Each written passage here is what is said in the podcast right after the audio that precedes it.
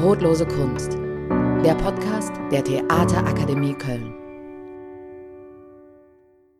Herzlich willkommen bei Brotlose Kunst, Folge 21. Ihr hört es vielleicht schon am Sound der Anmoderation, wir sind wieder im Studio, yeah. Und habt ihr diese wunderschöne Stimme gehört, die euch den Titel unseres Podcasts ins Ohr gesäuselt hat? Das ist die großartige Stimme von Anne-Katharina Müller. Anne ist Dozentin an der Theaterakademie für Bewegung, Szenenstudium und Monologarbeit und sie ist vor allem Schauspielerin und Sprecherin. 2019 durfte ich am Kölner Kasamax Theater eine Inszenierung machen die sich mit Goethes Faust für Menschen ab 13 Jahren auseinandersetzte. Und wir haben die Handlung mal eben in eine Online-Welt verschoben, in der Anne uns als Stimme vom Social Network The Pact begleitet hat.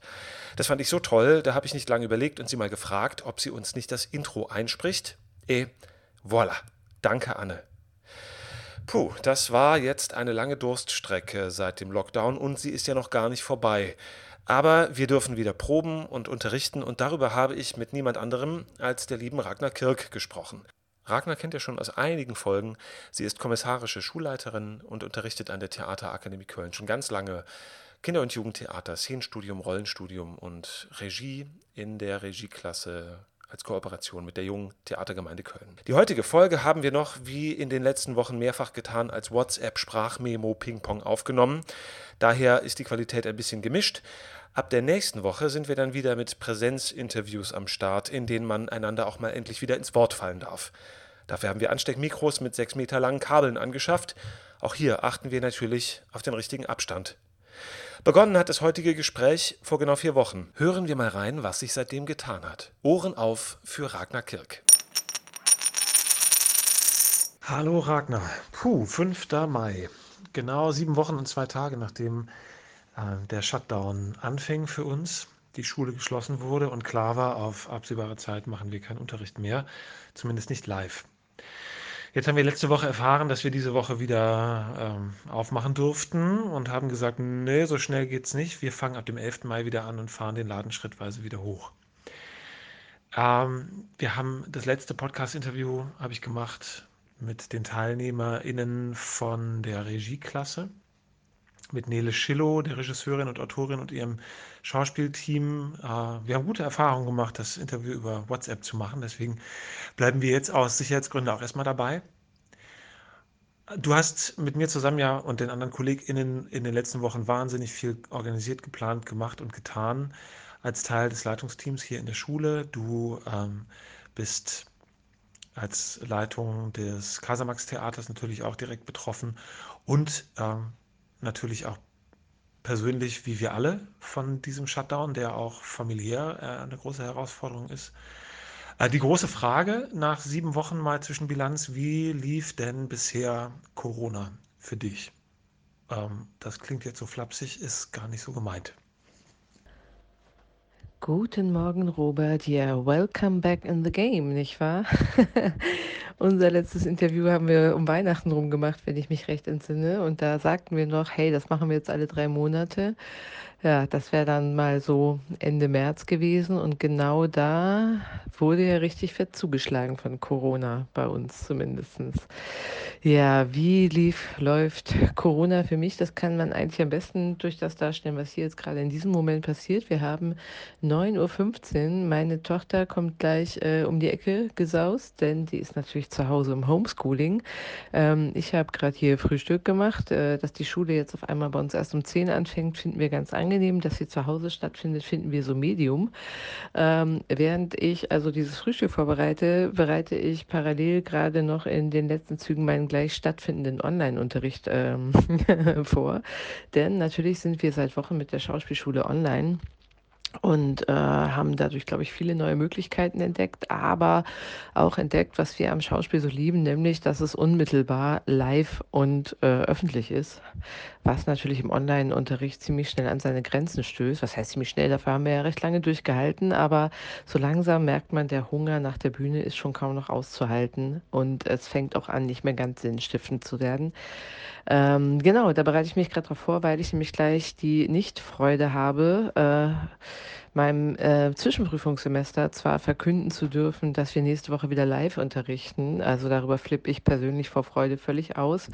Ähm, dass wir aber alles, was wir bis jetzt gemacht haben, nicht machen können, was wir bis jetzt vorbereitet haben, nämlich unser Zwischenprüfungsprojekt, äh, das bei uns eigentlich darum ging, dass wir ein Stück selber schreiben und entwickeln, das auf einem großen Platz spielen sollte, wo ganz viele Leute sich die ganze Zeit begegnen. Und ja, du hörst es schon raus, ne? wir haben schon weitlich auch drüber gesprochen, wir beiden. Äh, Platz, viele Leute begegnen, klingt gerade ganz, ganz schlecht, wie die schlechteste Idee, die man jemals haben konnte. das heißt, ähm, ja, ich habe gleich die schwierige Aufgabe, Ihnen mitzuteilen, dass wir das so nicht machen können, dass wir uns ein völlig neues Thema suchen müssen, ein völlig neues Stück und dass wir auf der Bühne nur noch in zwei bis dreier Konstellationen, vielleicht vierer Konstellationen unterwegs sein können, mit Abstandhaltung, mit ganz vielen Auflagen, mit ganz vielen Sicherheitsmaßnahmen, die natürlich alle richtig und sinnvoll sind. Ähm, denn äh, das war ja von Anfang an bei uns ganz groß an der Schule, dass wir gesagt haben, wir gehen da gar kein Risiko ein, absolutes Flatten the Curve. Wir wollen nicht daran teilhaben, ähm, dass sich diese Pandemie weiter ausbreitet und wir uns und äh, persönlich unsere Familien und die SchülerInnen vor allen Dingen äh, auch nur in irgendeiner Form gefährden.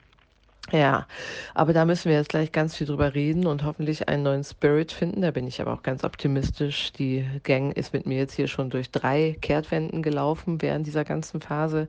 Wir schaffen auch noch die vierte.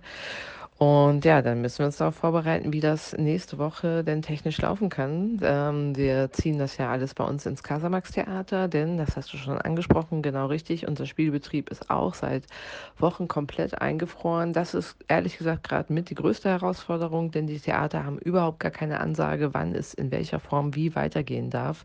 Ähm, das ist eine ganz große Katastrophe, die völlig an einem Markt vorbeisieht. Es geht mir gar nicht darum, dass das so ist, also sprich, dass wir im Augenblick nicht spielen dürfen. Das leuchtet mir ja völlig ein. Das Problem ist, dass uns keine Perspektive formuliert wird und ähm, die ganzen freiberuflichen KünstlerInnen sitzen jetzt also in einer ganz extremen Schwierigkeit, denn sie können keine anderen Jobs annehmen, ähm, weil sie ja theoretisch jederzeit wieder spielen können müssen. Ähm, das heißt, sie haben Verbindlichkeiten, sie haben Verträge laufen. Das ist bei uns auch so. Ne? Bei uns sind ganz viele SpielerInnen im Wort natürlich, nicht nur im Gesprochenen, auch im Schriftlichen, mit Terminen, mit Spielplänen. Und wenn jetzt auf einmal die Ansage kommt, in zwei Wochen geht's wieder, müssen die auf einmal wieder uns spielen können. Das heißt aber, sie können nicht parallel jetzt sagen, dann mache ich jetzt mal, nehme ich mal den Job beim Bäcker oder sonst wo an ähm, und haben eine ziemlich große Existenzkrise zu bewältigen.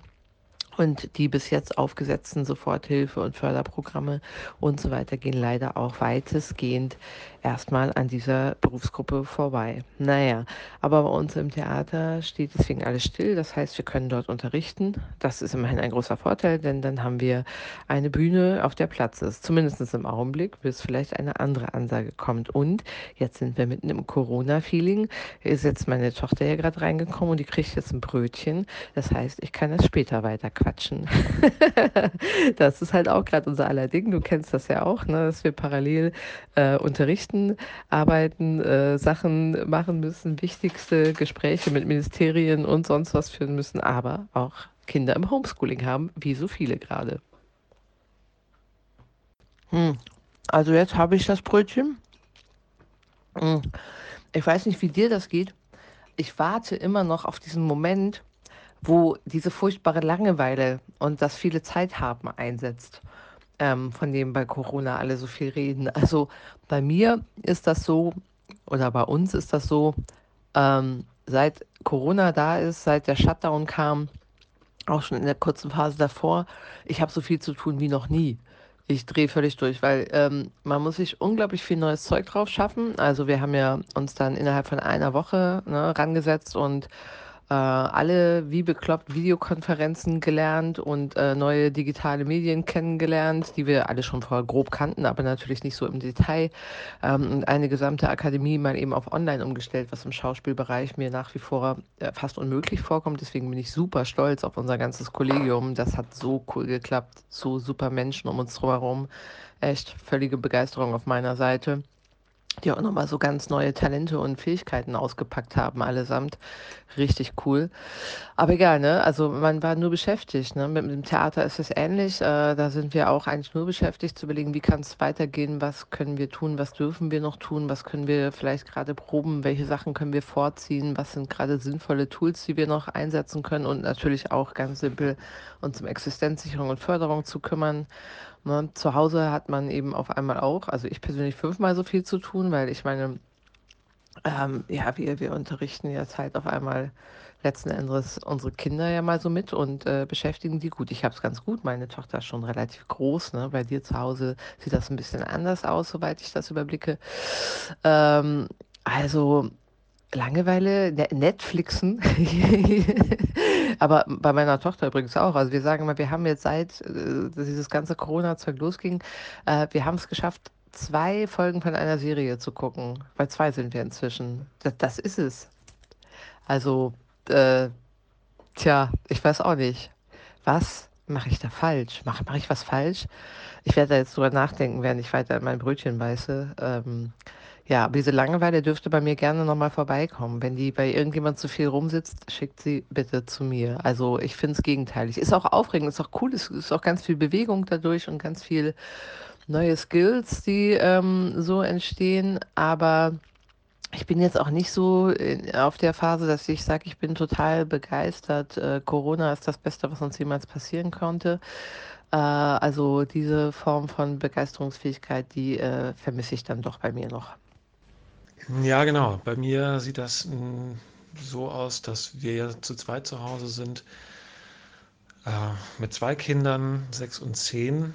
Und die Große ist äh, emsig, fleißig auch im Homeschooling und ist äh, auch sehr duldsam, was die ganze Situation angeht. Naja, der Kleine ist sechs, der ist natürlich ein kleines Atomkraftwerk und die Energie muss irgendwo hin.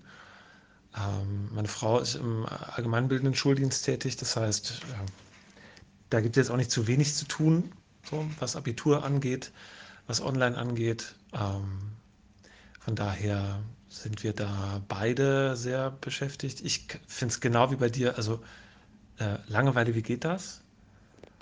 Wir haben so Bekannte, die sagen, boah, ja, und dann immer das Gleiche und irgendwie uns gehen die Ideen aus. Ich denke, oh Mann, was für ein Luxus. Langeweile ist so ein unfassbarer Luxus.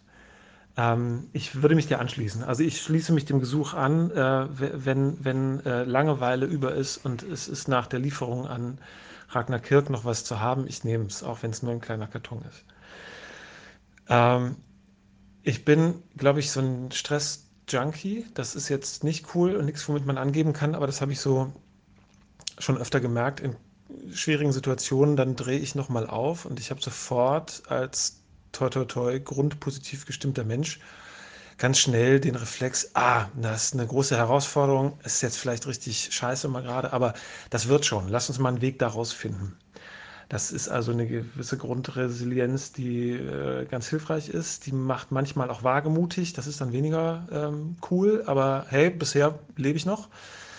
Ähm, und habe jetzt zum ersten Mal in meinem Leben festgestellt, dass es einen dauerhaften Zustand jenseits eines gewissen aktivierenden Stresslevels gibt, der gar nicht cool ist. Also ich glaube, jeder, der sich mit, mit, ähm, mit Stress und Körper und sowas und äh, den, den Folgen unserer Arbeitswelt und so auseinandersetzt, der würde mich jetzt rechts und links ohrfeigen, weil er sagt, es gibt keinen, keinen guten Stress, Stress ist immer doof. Das stimmt, aber was ich damit meine, ist, es gibt ja so ein Stresslevel, wo man sagt, puh, ich müsste es jetzt gerade nicht haben, aber uh, go for it. Wir packen das schon. Und dann schafft man was und das ist auch ein gutes Gefühl.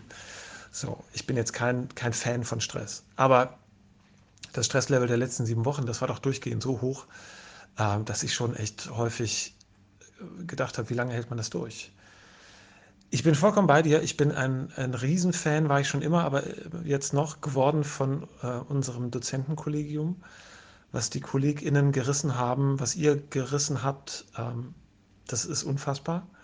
Es gab gar keinen Zweifel, dass wir das auf Online umschichten. Alle haben gesagt, oh Gott, wie soll ich das machen? Weil wir sind doch in so einem physischen, präsenten Bereich. Aber jeder hat es gemacht. Ähm, und das ist wahnsinnig toll. Das war auch die Rückmeldung der SchülerInnen, die auch viel gesagt haben, boah, das funktioniert noch hinten und vorne nicht so ideal, aber Ähm, ich glaube, was wir gemacht haben, was ihr gemacht habt, ist äh, ein Spirit gezeigt in diesem Moment, ohne dass das jetzt eine Eigenbeweihräucherung werden soll. Aber ich, das, das Lob an dieser Stelle geht einfach raus an die DozentInnen der Theaterakademie. Ähm, wir packen das irgendwie. Wir packen das und wir machen es so gut, wie es geht. Natürlich ist klar, dass Online-Unterricht nicht vollkommen den Präsenzunterricht ersetzt. Das geht, glaube ich, nur in so ausschließlich technischen Berufen oder in der reinen Wissensvermittlung. Ich habe jetzt gelesen, dass die Uni Köln das gesamte Sommersemester nur online, bis auf wenige Ausnahmen wie Labordinge in medizinischen oder naturwissenschaftlichen Fächern, äh, das gesamte Semester online machen wird. Und auf der Facebook-Seite der Uni Köln waren die Reaktionen überbordend positiv. Ja, ich kann mir meine Zeit selber einteilen. Ich habe auf einmal von zu Hause Zugang zu allen Medien und, und, und. Also für bestimmte Fächer, für bestimmte Disziplinen kann ich mir das richtig geil vorstellen. Auch gerade, wenn man vielleicht alleine oder mit einem anderen Menschen, der produktiv sein muss, ähm, zu Hause sitzt oder in einer WG, wo alle irgendwie so sagen, wir haben Verpflichtungen, vor allem für uns. Äh, Im Bereich Familie äh, ist es natürlich ähm, schwierig, wie wir das sehr, sehr leibhaftig alle jetzt so erleben. Und das haben ja auch die SchülerInnen gesagt, äh, die jetzt vielleicht keine Familie haben, die alleine in der Wohnung sind oder in der WG, die trotzdem sagen, dieser Einbruch der Arbeit ins ganz Private ist schon heftig. Das teilen wir alle. Das ist auch was, das hat mir über die letzten sieben Wochen geholfen. Der Gedanke, es betrifft ja alle. Es ist halt global. Und ich bin äh, auch deiner Meinung, ähm, Corona ist nicht das, was mir in meinem Leben noch gefehlt hat. Aber wenn schon, dann wenigstens alle irgendwie. Das klingt jetzt zynisch, so ist es aber gar nicht gemeint, sondern äh, wenn Probleme auftauchen, dann, dann ist ja so ein Gedanke, oh shit, wie kriege ich das gestemmt, weil irgendjemand anders löst das Problem jetzt bestimmt und wenn ich das nicht löse, dann, dann habe ich echt die Arschkarte. Jetzt ist es so, das Problem müssen wir alle lösen. Von daher erwarten vielleicht die anderen da draußen nicht alle von mir, dass ich das sofort schaffe, weil keiner das gerade sofort super schafft. Wir haben es dafür richtig gut gemacht und ich bin sehr, sehr froh, dass wir jetzt in den Präsenzunterricht zurückgehen können. Und hier ist auch, jetzt drehen wir das Prinzip um. Jetzt ist auch klar, der Präsenzunterricht, den wir ab der nächsten Woche machen äh, werden, der wird nicht all das abdecken können, was wir in den letzten sieben Wochen über Online-Unterricht gemacht haben. Das geht gar nicht. Wir haben ja ähm, relativ viel Platz, aber auch nur relativ viel Platz. Das heißt, der Platz, den wir haben hier im Haus, wird limitiert natürlich durch die äh, super, super an erster Stelle stehenden wichtigen Sicherheits- ähm, Vorkehrungen, äh, Hygienemaßgaben, die wir einhalten müssen, ist ja gar keine Frage. Safety first. Die SchülerInnen, da haben wir uns schon drüber ausgetauscht, da haben ja auch ein offensichtlich relativ hohes Bewusstsein für Sicherheit und Hygiene. Das ist super. Da müssen wir also vielleicht offene Türen äh, bloß einrennen und brauchen nicht so viel Sorge zu haben, dass sie äh, übermütig werden. Das wäre natürlich mir auch ein sehr großes Anliegen, ähm, um auch die KollegInnen zu schützen gibt ja auch einige, die, ähm, die zu verschiedenen Risikogruppen vielleicht gehören. Äh, gibt es ja immer, sowohl bei den KollegInnen als auch bei den SchülerInnen, wo man sagt, da muss man einfach gucken, dass niemand jetzt überfahren wird, dass alle sich trotzdem sicher fühlen können. Das ist auch mein Tagwerk gerade. Also ich sitze äh, schon nicht mehr beim Frühstück. Ich habe meine, meine Family dann Homeschooling oder Home Kindergartening ähm, mäßig sitzen lassen zu Hause und bin im Büro und bastel äh, an einem äh, Präsenzstundenplan. Das ist crazy. Ähm, ich hoffe, dass ich den, naja, ganz realistisch, heute ist Dienstag, bis Donnerstag soweit habe, dass ich ihn euch DozentInnen vorschlagen kann und wir können eine Zoom-Konferenz mal wieder machen dazu. Und dann werden wir schrittweise vorgehen. Ja. Also ein Riesenvorteil von der Sache ist unser Netzwerk. Na, du hast schon gesagt, wir können ins Casamax, also das ist äh, mit Geld nicht aufzuwiegen. Äh, dass du deine Unterrichte dort machen kannst. Eure Situation im Theater ist eine große Katastrophe. Äh, wie alle Theater. Ich habe immer gesagt, boah, ich bin so froh, dass ich eine Schauspielschule habe und kein Theater. Ähm, aus ganz verschiedensten Gründen, weil unsere Planungsrhythmen einfach ein bisschen, bisschen anders sind, dadurch, dass die Leute bei uns in der Regel vier Jahre die Ausbildung machen. Das heißt, wir haben lange Phasen, in denen wir mit immer gleichen TeilnehmerInnen zusammen sind. Und das bin ich jetzt gerade auch. Also auch an dieser Stelle, boah, ein dickes, dickes Lob, großen Respekt und vielen Dank an unsere SchülerInnen. Die haben bisher alle durchgehalten. Also ich glaube, wir mussten, wir haben eine Kündigung, habe ich auf dem Schreibtisch gehabt. Und die äh, hatte persönliche Gründe. und keine finanziellen. Was muss das für eine Hürde sein, gerade für die Leute, das alles durchzuhalten, weil ähm, die konnten ja teilweise auch äh, ihren bisherigen Erwerbstätigkeiten nicht mehr nachgehen. Das ist gerade äh, unfassbar, wie sie das stemmen und ich bin da super froh und super stolz auf diese sehr, sehr treue Schar, die wir da haben. Wir haben ja, wir legen ja Wert auf kleine Gruppen und äh, wenn du überlegst, na, wir haben ja acht Klassen und wir haben in acht Klassen etwas mehr als 60 SchülerInnen. Das heißt, die Gruppen sind teilweise sehr klein. Das heißt, wenn wir eine große Fluktuation jetzt gehabt hätten, das würde uns ähm, sehr belasten. Von daher, also ich bin sehr stolz auf alle, die hier an dieser Takt teilhaben, dass das so klappt. Auch in unser Team hier im, im Büro, äh, die verwaltungsmäßig einfach die letzten sieben Wochen gestemmt haben. Mal gucken, wie das jetzt weitergeht. Ich versinke mich jetzt äh, in die weitere Unterrichtsplanung. Ähm, das heißt, ohne Brötchen bin ich jetzt auch erstmal kurz raus und wir werden dann später weitersprechen. Ähm, guten Appetit gutes Homeschooling, Grüße an deine Tochter, toi toi toi und dir für deinen Unterricht. Bis später. Ja, Brötchen sind hier jetzt auch schon lange vorbei. Mathe ist schon gemacht. Ja, das Schlimmste am Tag ist überstanden. Ähm, ja, hier Herausforderungen, ne? da sagst du was. Also ich bin ja auch eigentlich so ein Mensch, ähm, wenn Krisen kommen, werde ich ruhig. Also ich kann ja super gut ausflippen über die Kleinigkeiten des Tages, so umgekippte Kaffeetassen oder Pläne, die sich kurzfristig mal schieben oder sonst was, irgendwas, wenn nicht in den Kram passt. Da hänge ich sofort unter der Decke, aber bei den großen Krisen werde ich eigentlich auch eher ruhig und aktiviere ganz viel Energie. Und ich finde aber, was das Herausfordernde oder das wirklich Schwierige an dieser Krise gerade ist, ist ein bisschen genau das, was du beschreibst, dass diese Energie keine Richtung nehmen kann, weil die Ziele einfach nicht geklärt sind und sich nicht klären können, weil alles immer so temporär ist. Ne? Also weil man immer in diesen ja, zwei Wochen Rhythmen lebt oder auch jetzt, ne, wenn man jetzt, jetzt sagt man gerade, ah geil, wir können die Schule wieder hochfahren, ah, das machen wir aber vorsichtig, aber machen wir schön langsam. Parallel hat man so das Gefühl, sollte man nicht sofort alles tun, weil wer weiß, wie lange der Frieden hält. Ich hatte jetzt gerade meine Konferenz mit dem äh, dritten und vierten Semester. Und ähm, da kam für uns auch sofort die Frage auf, ja, aber was ist denn, wenn in zwei Wochen die Schule dann wieder schließen muss, weil es doch wieder einen neuen Lockdown gibt oder weil äh, Albtraum-Szenario ein Corona-Fall auftritt oder weil, weil, weil. Ne? Also sprich, man ist gerade so sehr damit beschäftigt, das merke ich gerade, wie kann ich denn wieder souverän meines Lebens werden in diesen Umständen? Wie kann ich trotzdem irgendwie eine Gestaltung finden, die mich nicht so abhängig macht und die dazu führt, dass meine Energie wieder eine Richtung aufnehmen kann und nicht einfach nur so ständig mit ganz viel Energie und Stresslevel im Raum ist und sich gar nicht entladen kann. Ja, das ist so das, was ich gerade für mich ganz dolle suche. Äh, wo kann ich in dieser ganzen Kurzfristigkeit für mich Langfristigkeiten bauen oder entdecken, damit ich irgendwie naja, aus diesem, genau, aus diesem gefühlten Dauerenergielevel wieder in ein Level komme, das dazu führt, dass ich das Gefühl habe, ich nehme Richtungen auf und ich habe trotzdem wieder irgendeine Form von Langfristigkeit in Zielen vor Augen. Ähm, weil sonst frisst einen das tatsächlich, finde ich, auf. Dann ist man in so einem Dauerkrisenmodus und ist immer unter Vollstress. Und das hält, genau wie du es beschreibst, das hält man, mm, ja, auf Dauer kann man das nicht aushalten, glaube ich, und es ist nicht gesund. So, ja, im Beschreiben. Ja, genau, unsere SchülerInnen finde ich auch mega, weil tatsächlich äh, ich auch sehr begeistert bin, wie offen die sich auch auf diese ganzen Veränderungen eingelassen haben, auch im Online-Unterricht so.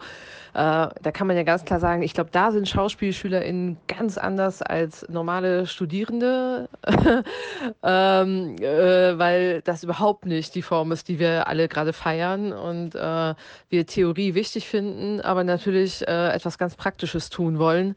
Ähm, und und dafür sind die bei mir alle super mitgegangen, auch sehr kreativ, immer wieder willig noch die nächste Wolte zu schlagen und nochmal eine andere Abbiegung jetzt vorzunehmen, weil sich die Situation gerade schon wieder verändert. Ähm, das habe ich auch als extrem produktiv und kreativ erlebt. Und ähm, dass so alle sich wirklich wahnsinnig viel Mühe gegeben haben, irgendwie dabei zu bleiben und ähm, das miteinander durchzuziehen. Wir haben auch äh, ganz tolle Sachen neu gemacht. Ich habe gerade neulich mit Semester 3, 4 haben wir abends uns äh, zusammen äh, über Watch Together dann äh, Inszenierung angeschaut, weil ja gerade wahnsinnig viel gestreamt wird und hinterher darüber gequatscht. Ich meine, das ist sowas, das erlebe ich ja als total genial, ähm, auch wenn das hart in der Kritik steht, dass viele streamen, aber es gibt mir halt die Möglichkeit, dass ich mir auf einmal Sachen anschauen kann, wo ich sonst nie die Gelegenheit zu hätte, weil ich kann nicht ständig nach Wien, Berlin, Hamburg und sonst was äh, fahren.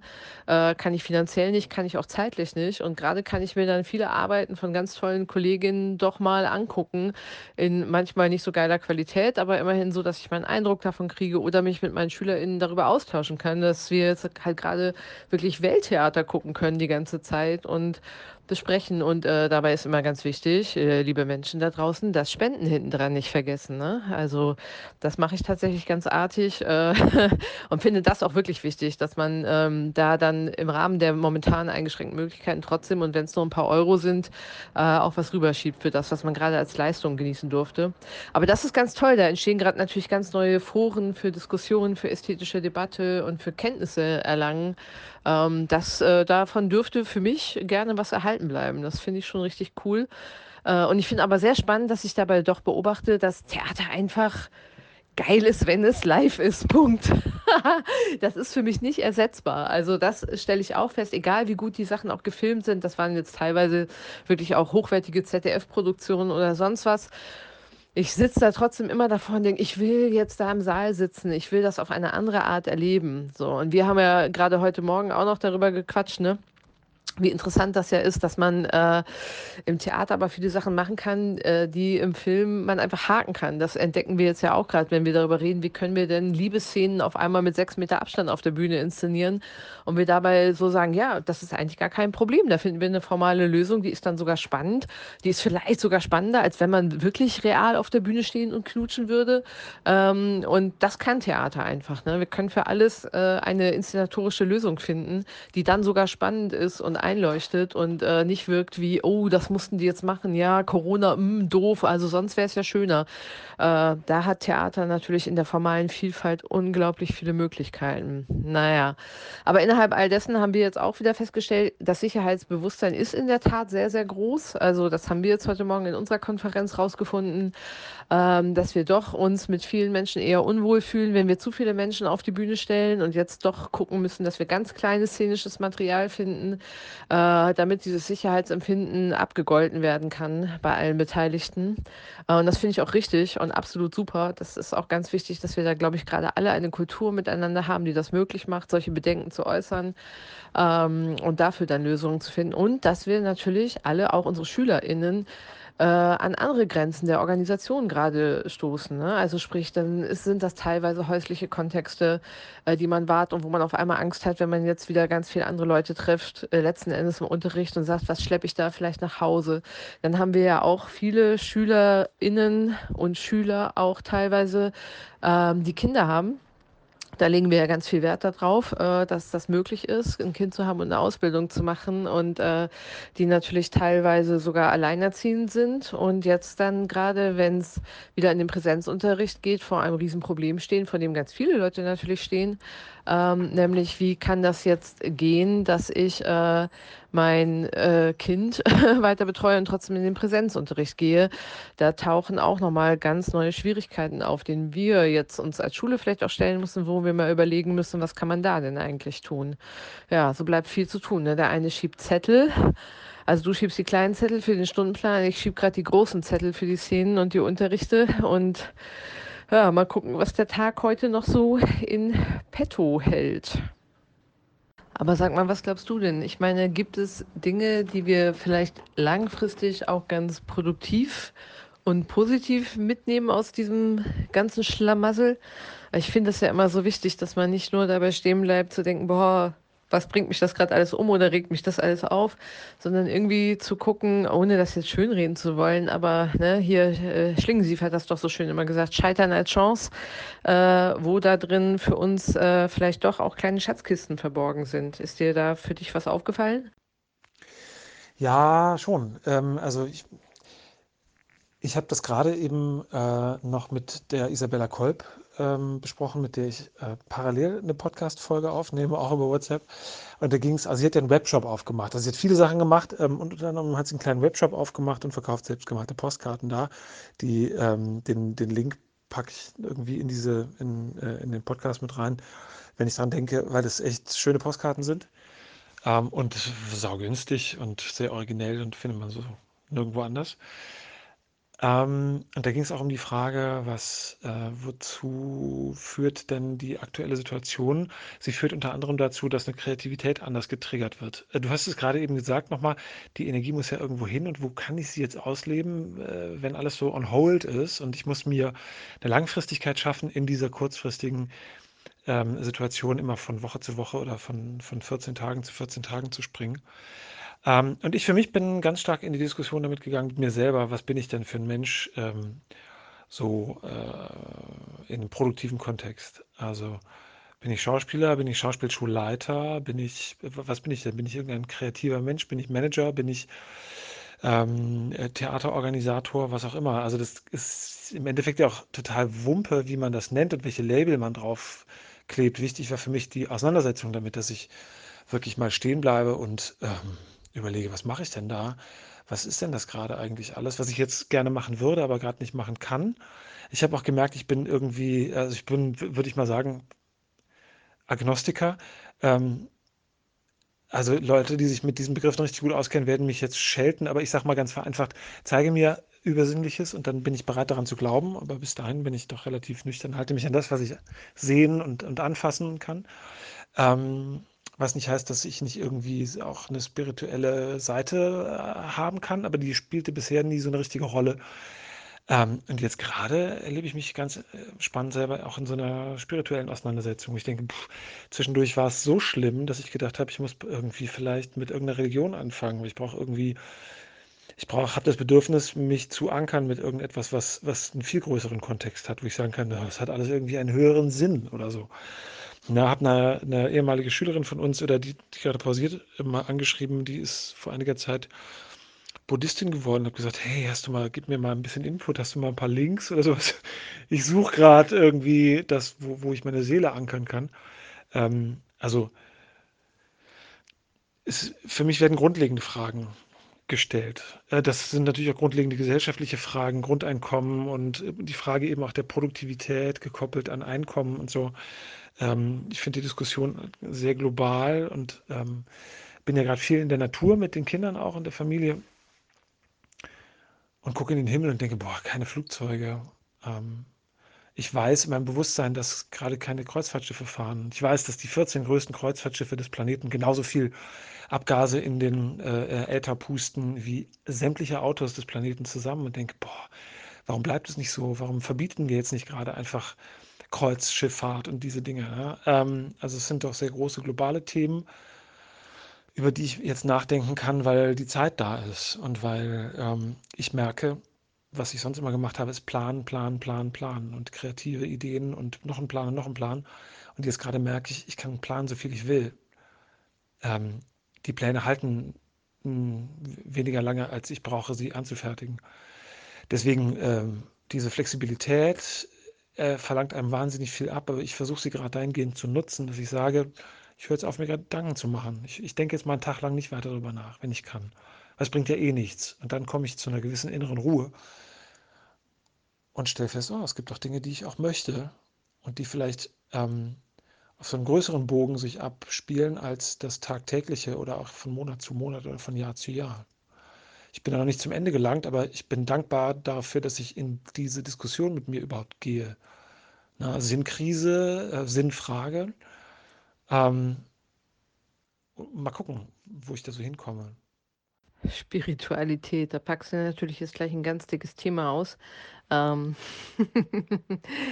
ja, interessant. Also ich habe, glaube ich, für mich eher herausgefunden, dass ich in dem Bereich scheinbar wahnsinnig gefestigt bin. Also ähm, ich bin die ganze Corona-Zeit durch für mich relativ ruhig ähm, und entdecke auch so, dass so meine Grundwerte und auch die Dinge, wie ich lebe, ähm, was ich über, über Leben denke, was ich über Ziele denke, was ich über Menschen denke und so, dass sich da relativ wenig bewegt. Das ist eher, also ich finde eher ganz spannend für mich, dass sich ganz vieles jetzt ganz deutlich zeigt, nochmal für mich, was ich schon ganz lange denke und äh, wo ich schon lange wütend drüber bin oder mich schon lange drüber freue. Also in beide Richtungen schlägt die Amplitude da weiter aus.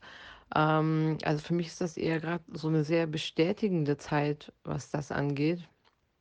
Ähm, und führt gar nicht zu Schwimmen oder, äh, also eher, wirklich eher zu so einem noch klarer machen von vielen Dingen, die ich schon lange gedacht habe und auch schon lange in Ansätzen oder auch in sehr starken Ansätzen lebe und wo ich gerade für mich noch mal so 'n höchstens noch mal so einen kleinen Kick erhalte, der sagt: „Ja, siehst du, ist so.“ Irgendwie, äh, ja, ganz interessant, wie unterschiedlich, ähm, sich das so äußert und ich nehme für mich gerade eher so wahr, dass ich, ähm, auf eine andere Art vielleicht noch mal auf sowas wie Self-Care achte als vorher. Ich bin ja so ein Mensch, der überhaupt nie Pausen macht eigentlich, also mehr so durchknallt und, ähm, immer zack, zack, zack, Termin an Termin setzt und mit diesem Pausending noch nie so viel anfangen konnte und jetzt auf einmal ähm, wo wir wieder im Unterricht sind und ja äh, sehr exzessiv Hygienepläne beachten müssen und äh, Lüftungspausen und ähnliche Dinge, ähm, bin ich genötigt, Pausen zu machen, ständig. Äh, das kenne ich so überhaupt nicht. Also sprich, ich gebe einen Monologunterricht und dann muss ich auf jeden Fall erstmal eine halbe Stunde Lüftungspause machen und Türklinken desinfizieren und solche Sachen, bevor ich den nächsten Monologunterricht gebe. Und so ähm, gibt man auf einmal einen ganzen Tag Unterricht, macht wahnsinnig viele Pausen. Und das ist etwas, was mir völlig wesensfremd ist, ähm, wo ich aber auf einmal entdecke, ach, interessant.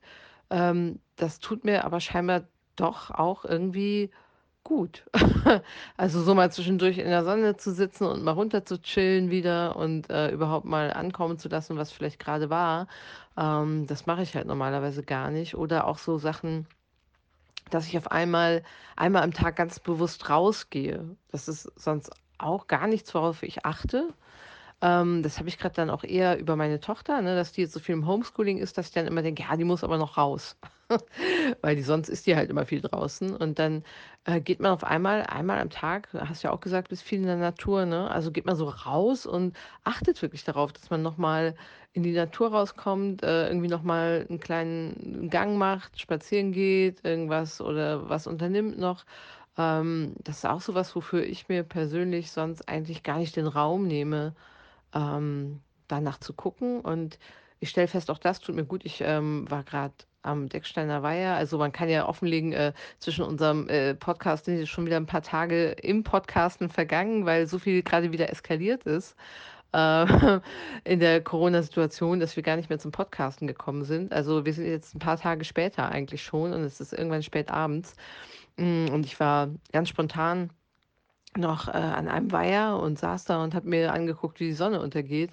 Das sind alles so Dinge, ja, normalerweise tue ich sowas überhaupt nicht, weil ich so ein kleines Arbeitstier bin und immer ähm, unglaublich viel Dinge gleichzeitig mache. Da gibt es so eine neue Langsamkeit, die gerade manchmal entsteht, so eine Entschleunigung, ähm, die ich als ganz wertvoll empfinde. Wobei ich nicht weiß, ob ich die zwingend für immer rüber retten möchte. Aber gerade jetzt in dem Moment ist das für mich eine ganz interessante Entdeckung, ähm, dass das doch besser aushalte oder dass ich da mehr von habe, als ich so gedacht hätte. Und das gibt so an ganz vielen Punkten. Also ich finde, das Leben entschleunigt sich. Also ich unterschreibe auch, was du sagst hier, da bin ich auch sofort plus eins voll dabei. In den Himmel gucken, keine Flugzeuge, da kann ich auch ganz wunderbar drauf verzichten, auch wenn äh, ein Onkel von mir jetzt sehr wütend ist mit mir in diesem Moment, wenn ich das sage. ähm, Weniger Verkehr auf den Straßen kann ich ganz großartig mitleben. Natur, die atmet, kann ich bestens mitleben. Kreuzfahrtschiffe habe ich noch nie verstanden, habe ich noch nie gebraucht. Ähm, ja, können wir für mich alles sofort abschaffen. Für immer. Per Dekret bin ich dabei. Also ja, ob wir Fliegen sinnvoll ganz abschaffen müssen, weiß ich noch nicht, aber deutlich einschränken könnte man das ja mal auf jeden Fall. Ich mag auch ganz viele andere Sachen, dass man auf einmal wieder viel mehr zusammen zu Hause kocht und all solche Dinge. Ähm, aber ich will das jetzt trotzdem nicht romantisieren und sagen, ja, toll, genau, lass uns doch alle wieder in Bauernhäusern leben und Selbstversorger sein und äh, äh, weiß ich auch nicht, mit der Kutsche fahren. Ähm, da geht es dann ja manchmal in der inneren Romantik auch hin. Das finde ich auch verkehrt. Es ist eher die Frage von einer Schnittmenge von der Welt, die ich vorher hatte, die ich auch sehr, sehr mag. Also ich bin zum Beispiel auch absoluter Stadtmensch. Ich liebe es, in der Stadt zu leben. Ich mag den Puls eigentlich sehr, sehr gerne. so dieses pulsierende Leben, das immer gerne einen kleinen Tick zu schnell ist. Ähm, das ist durchaus etwas, worauf ich eigentlich sehr gern surfe und mich bewege. Ähm, aber trotzdem zu gucken, wo darin so Ruhezonen auf einmal auftauchen und auch wie viel viel ich eigentlich so brauche. Ähm, und wie viel viel ich doch nicht brauche, welcher Kontakt mir wirklich fehlt, welche Events mir wirklich fehlen und worauf ich aber auch in vielen Sachen ganz gut verzichten kann. Das ist vielleicht dann so mein spiritueller Impuls. Aber wie gesagt, das ist sowas, wo ich vorher auch schon immer viel drüber nachgedacht habe, aber wo man gar nicht so die Möglichkeit hatte einzuwirken. Ähm, und jetzt ist es halt auf einmal alles weg, Punkt. Und es ist eben so und alle müssen damit klarkommen. Und da stelle ich dann fest, ich komme sehr gut damit klar. Also ich mag das auch, dass gerade alles ein bisschen stiller ist und vielleicht ein bisschen, ja, hm, ein bisschen reduzierter abläuft. Und ähm, ich habe aber auch zum Beispiel für mich herausgefunden, dass ich Theater wirklich liebe.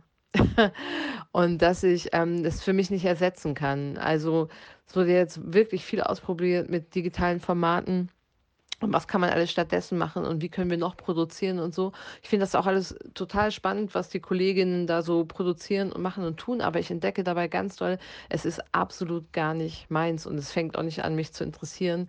Mich interessiert Theater in der ganz ursprünglichen Form, ähm, ganz reduziert, wirklich ganz klassisches Schauspiel. Ich liebe es. ich möchte das wieder machen dürfen. Es macht mich verrückt, das nicht zu machen ähm, und es ist für mich absolut nicht ersetzbar durch irgendwas anderes ich will genau das tun. Also das ist vielleicht auch eine schöne Erkenntnis, dass man das für sich nochmal so festmachen kann. Also ich für mich das so festmachen kann. Ähm, und dann ja auch dem anderen nicht hinterherjagen muss, weil das für mich doch immer auch eine Frage war, ob ich, ähm, ja, wie soll ich das sagen, in, in diesem sturen, ich mache Schauspiel-Ding, ob ich da nicht irgendwie einer Zeit hinterherhänge oder so. Und ja, das tue ich vielleicht. Wahrscheinlich ist das so. Aber ich fühle mich daran für mich nochmal sehr klar jetzt, ähm, dass ich das nicht tue, weil ich mich dem anderen nicht stellen möchte oder so, sondern dass ich merke, ich tue das, weil das meine Leidenschaft ist und weil das das ist, worin ich mich für mich künstlerisch ausdrücken kann und möchte und wo es für mich spannend ist, in dieser absoluten Begegnung zwischen Schauspiel und Publikum und dem, was da in diesem Moment, in diesem Prozess passiert, möglichst unverstellt, möglichst pur. Das interessiert mich einfach und ja, vielleicht hat sich ja alleine dafür dann doch schon irgendwie gelohnt. Aber auf jeden Fall sind wir jetzt ja auch an dem Punkt, ne, wenn ich gerade sage, es sind schon wieder ein paar Tage vergangen, wo wir ähm, theoretisch äh, die Ansage haben, dass wir in NRW ab 30.05. vielleicht die Theater wieder öffnen äh, können unter Auflagen, was dazu geführt hat, dass ich in meinem Theater jetzt sehr viel unterwegs war und äh, Messungen vorgenommen habe und Meterstrecken abgeklebt habe und so, um festzustellen, dass wir am 30.05. definitiv nicht öffnen werden. Ähm, aber ich sehe jetzt sehr gespannt meiner nächsten Woche entgegen, weil ich da das erste Mal wieder größere Gruppen, also wir reden über so wahnsinnige Menschenmengen wie zwei bis vier Personen, aber das ist ja inzwischen schon eine Großgruppe gefühlt, ähm, unterrichten werde. Und ich bin da super gespannt drauf, wie wir damit umgehen können, mit diesen vielen Auflagen und Regeln, was Abstände angeht ähm, und das im Schauspiel umzusetzen. Und es fühlt sich, äh, ja, fühlt sich irgendwie an wie Einschulung. ich habe gerade das Gefühl, ich stehe mit meiner Schultüte auf dem Pausenhof und niemand sonst ist da. und ich weiß gar nicht, wie das alles geht. Äh, total spannend. Also es wird nochmal eine riesige Entdeckungsreise, glaube ich, für uns alle, ähm, wie Theater denn unter solchen Umständen und Unterricht unter solchen Umständen überhaupt funktionieren kann. Ähm, ja, dem blicke ich mit einer großen Faszination und Neugierde gerade entgegen. Ähm, bin noch gespannt, was unsere SchülerInnen da so erleben werden und wie die das empfinden. Weil ich hatte bis jetzt hatte ich halt nur Einzelunterrichte, das geht hervorragend natürlich, äh, noch dazu in einem großen Theaterraum.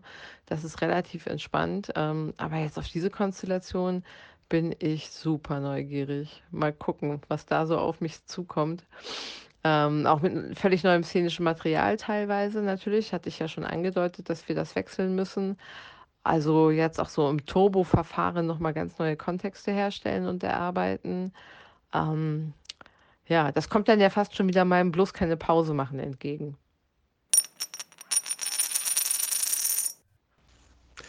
Es sind wieder ein paar Tage verstrichen und du hast jetzt sicherlich schon die ersten Proben gehabt.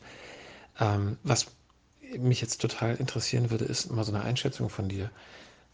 Wir wissen ja nicht genau, wie es sich weiterentwickelt. Aber wenn wir mal das nehmen, was wir jetzt gerade haben, wie siehst du die kommende Spielzeit? Was erwartet die Theaterleute ähm, jetzt mal in Köln? Aber das ist ja im Prinzip für, für alle gleich. Es gibt kleine Theater in jeder Stadt, es gibt große Theater in jeder Stadt.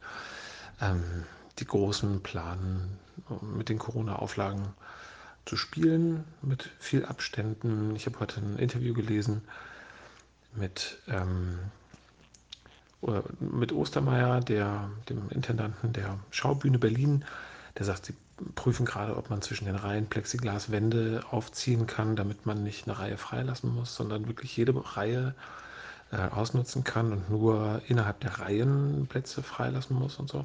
Das sind natürlich alles Verhältnisse, von denen kann man nur als Staatstheater äh, ausgehen. So, die kleinen Bühnen, die müssen gucken, wie sie irgendwie ihre Bestuhlung so gerissen kriegen, dass das geht. Ähm, gib uns doch mal einen Ausblick. Wie verändert äh, Corona, soweit wir es jetzt im Moment wissen und planen können, die konkrete Arbeit im Theater in den nächsten Monaten? Ja, jetzt sind tatsächlich gleich noch mal ein paar Tage vergangen, weil es zurzeit echt so wirbelig ist, dass man überhaupt nicht hinter irgendwas hinterherkommt.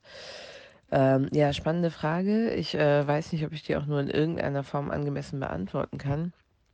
Ich glaube, dass was wirklich tricky ist an der Situation, ist, dass sie sich ja dynamisch nach wie vor täglich verändert. Also wir haben ja zurzeit eigentlich die Ansage gehabt, Theater können ab Ende Mai öffnen.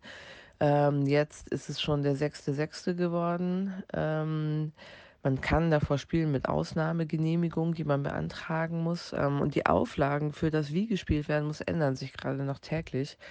Ähm, das äh, ist unglaublich viel in Bewegung. Und mein großes Problem dabei, da bin ich ganz ehrlich, ist, dass sie sich nicht ändern, weil es neue Erkenntnisse über Corona gibt, sondern dass sie sich ändern, weil natürlich völlig zu Recht auf eine Art alle Theater aufspringen und sagen, so wie die Auflagen sind, können wir nicht arbeiten, so können wir nicht spielen, das hat nichts mit Theater zu tun, ähm, so können wir nicht wirtschaftlich arbeiten, so können wir Theater nicht weiter finanzieren, wie sollen wir das machen? Ähm, und dieser Aufschrei ist völlig berechtigt. Ähm, aber es hilft nichts, wenn man dann jetzt die Bedingungen anpasst, weil das Virus hat sich meiner Erkenntnis nach nicht verändert in der Zwischenzeit. Ähm, und auch die Erkenntnisse haben sich nicht verändert. Ich habe zumindest keine komplett neuen Studien zum Verhalten von Tröpfcheninfektionen und Aerosol äh, gelesen. Das bedeutet, jetzt werden Anpassungen vorgenommen, die mh, mm, das Spielen vielleicht möglicher machen, aber auch gefährlicher. Und ich stehe dem super kritisch gegenüber, weil bei aller Liebe, liebe Kollegen, liebe Kolleginnen, ähm, die Theatermenschen haben sich die letzten Monate jetzt schon total wund gemacht und verbogen und getan und gemacht, um wie die Irren künstlerischen Content zu produzieren, der eigentlich gar nichts mit ihrer Ausgangskunst teilweise zu tun hat weil wir Künstler ja nun mal so crazy people sind, die immer der Meinung sind, sie müssen Kunst produzieren. Also wir sind nicht der Meinung, das ist unsere Essenz, ne? Dafür leben wir, das machen wir, das ist unser Beruf. Ähm, und da sind richtig coole Sachen auch bei rausgekommen, die mich schwer beeindruckt haben. Trotzdem ist es so, dass das alles mal wieder passiert ist, ähm, ohne dass wir dafür Einnahmen generiert haben, die meisten von uns zumindest. Und äh, dass das dazu geführt hat, dass die meisten Menschen von uns Tag und Nacht durchgearbeitet haben. Und jetzt gehen wir sogar noch einen Schritt weiter, weil äh, ich weiß nicht, wenn man das ernst nimmt, das ist eine Pandemie, dann fangen wir jetzt an, unser Leben zu riskieren. Nicht nur unser Leben, auch das Leben unserer ZuschauerInnen. Ich kann das einfach nicht anders sagen. Ich habe in meinem Bekanntenkreis, in meinem zum Glück nur erweiterten, aber ausreichend Fälle von Menschen, äh, die gestorben sind an Corona schon. Das ist einfach kein Spiel, das ist kein Spaß. Und da jetzt an die Regeln ranzugehen, damit man irgendwie spielen kann, finde ich für mich, ich kann immer nur für mich sprechen, aber für mich absolut unverantwortlich. Ähm, weswegen wir auch bei uns im Theater gesagt haben, bis 31.08. spielen wir auf gar keinen Fall. Wir haben ein sehr kleines Theater, das muss man einfach dazu sagen. Ähm, in diesem kleinen Theater, wenn wir die Abstandsregeln sinnvoll einhalten wollen, können wir auf der Bühne so, dass man sich wirklich sicher fühlen kann. Weil, sorry, das sind nicht zwei Meter.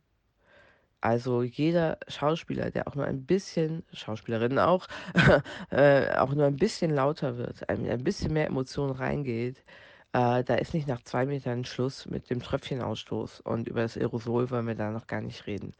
Also in unserem Theater sind diese Abstände von, bei Gesang reden wir über sechs Meter und wir sind ein Kinder-Jugendtheater und haben in fast jedem Stück wird auch gesungen mal, haha. ähm, sechs Meter, das ist unsere Bühnenbreite. Das heißt, wir könnten äh, Solostücke spielen, wenn wir jetzt wiederum einen sinnvollen ähm, Abstand ins Publikum reinhalten wollen, müssten wir diese Solostücke möglichst am, an der hinteren Bühnenwand spielen. Und dann könnten wir immer noch wahrscheinlich ungefähr zehn Leute ins Publikum setzen.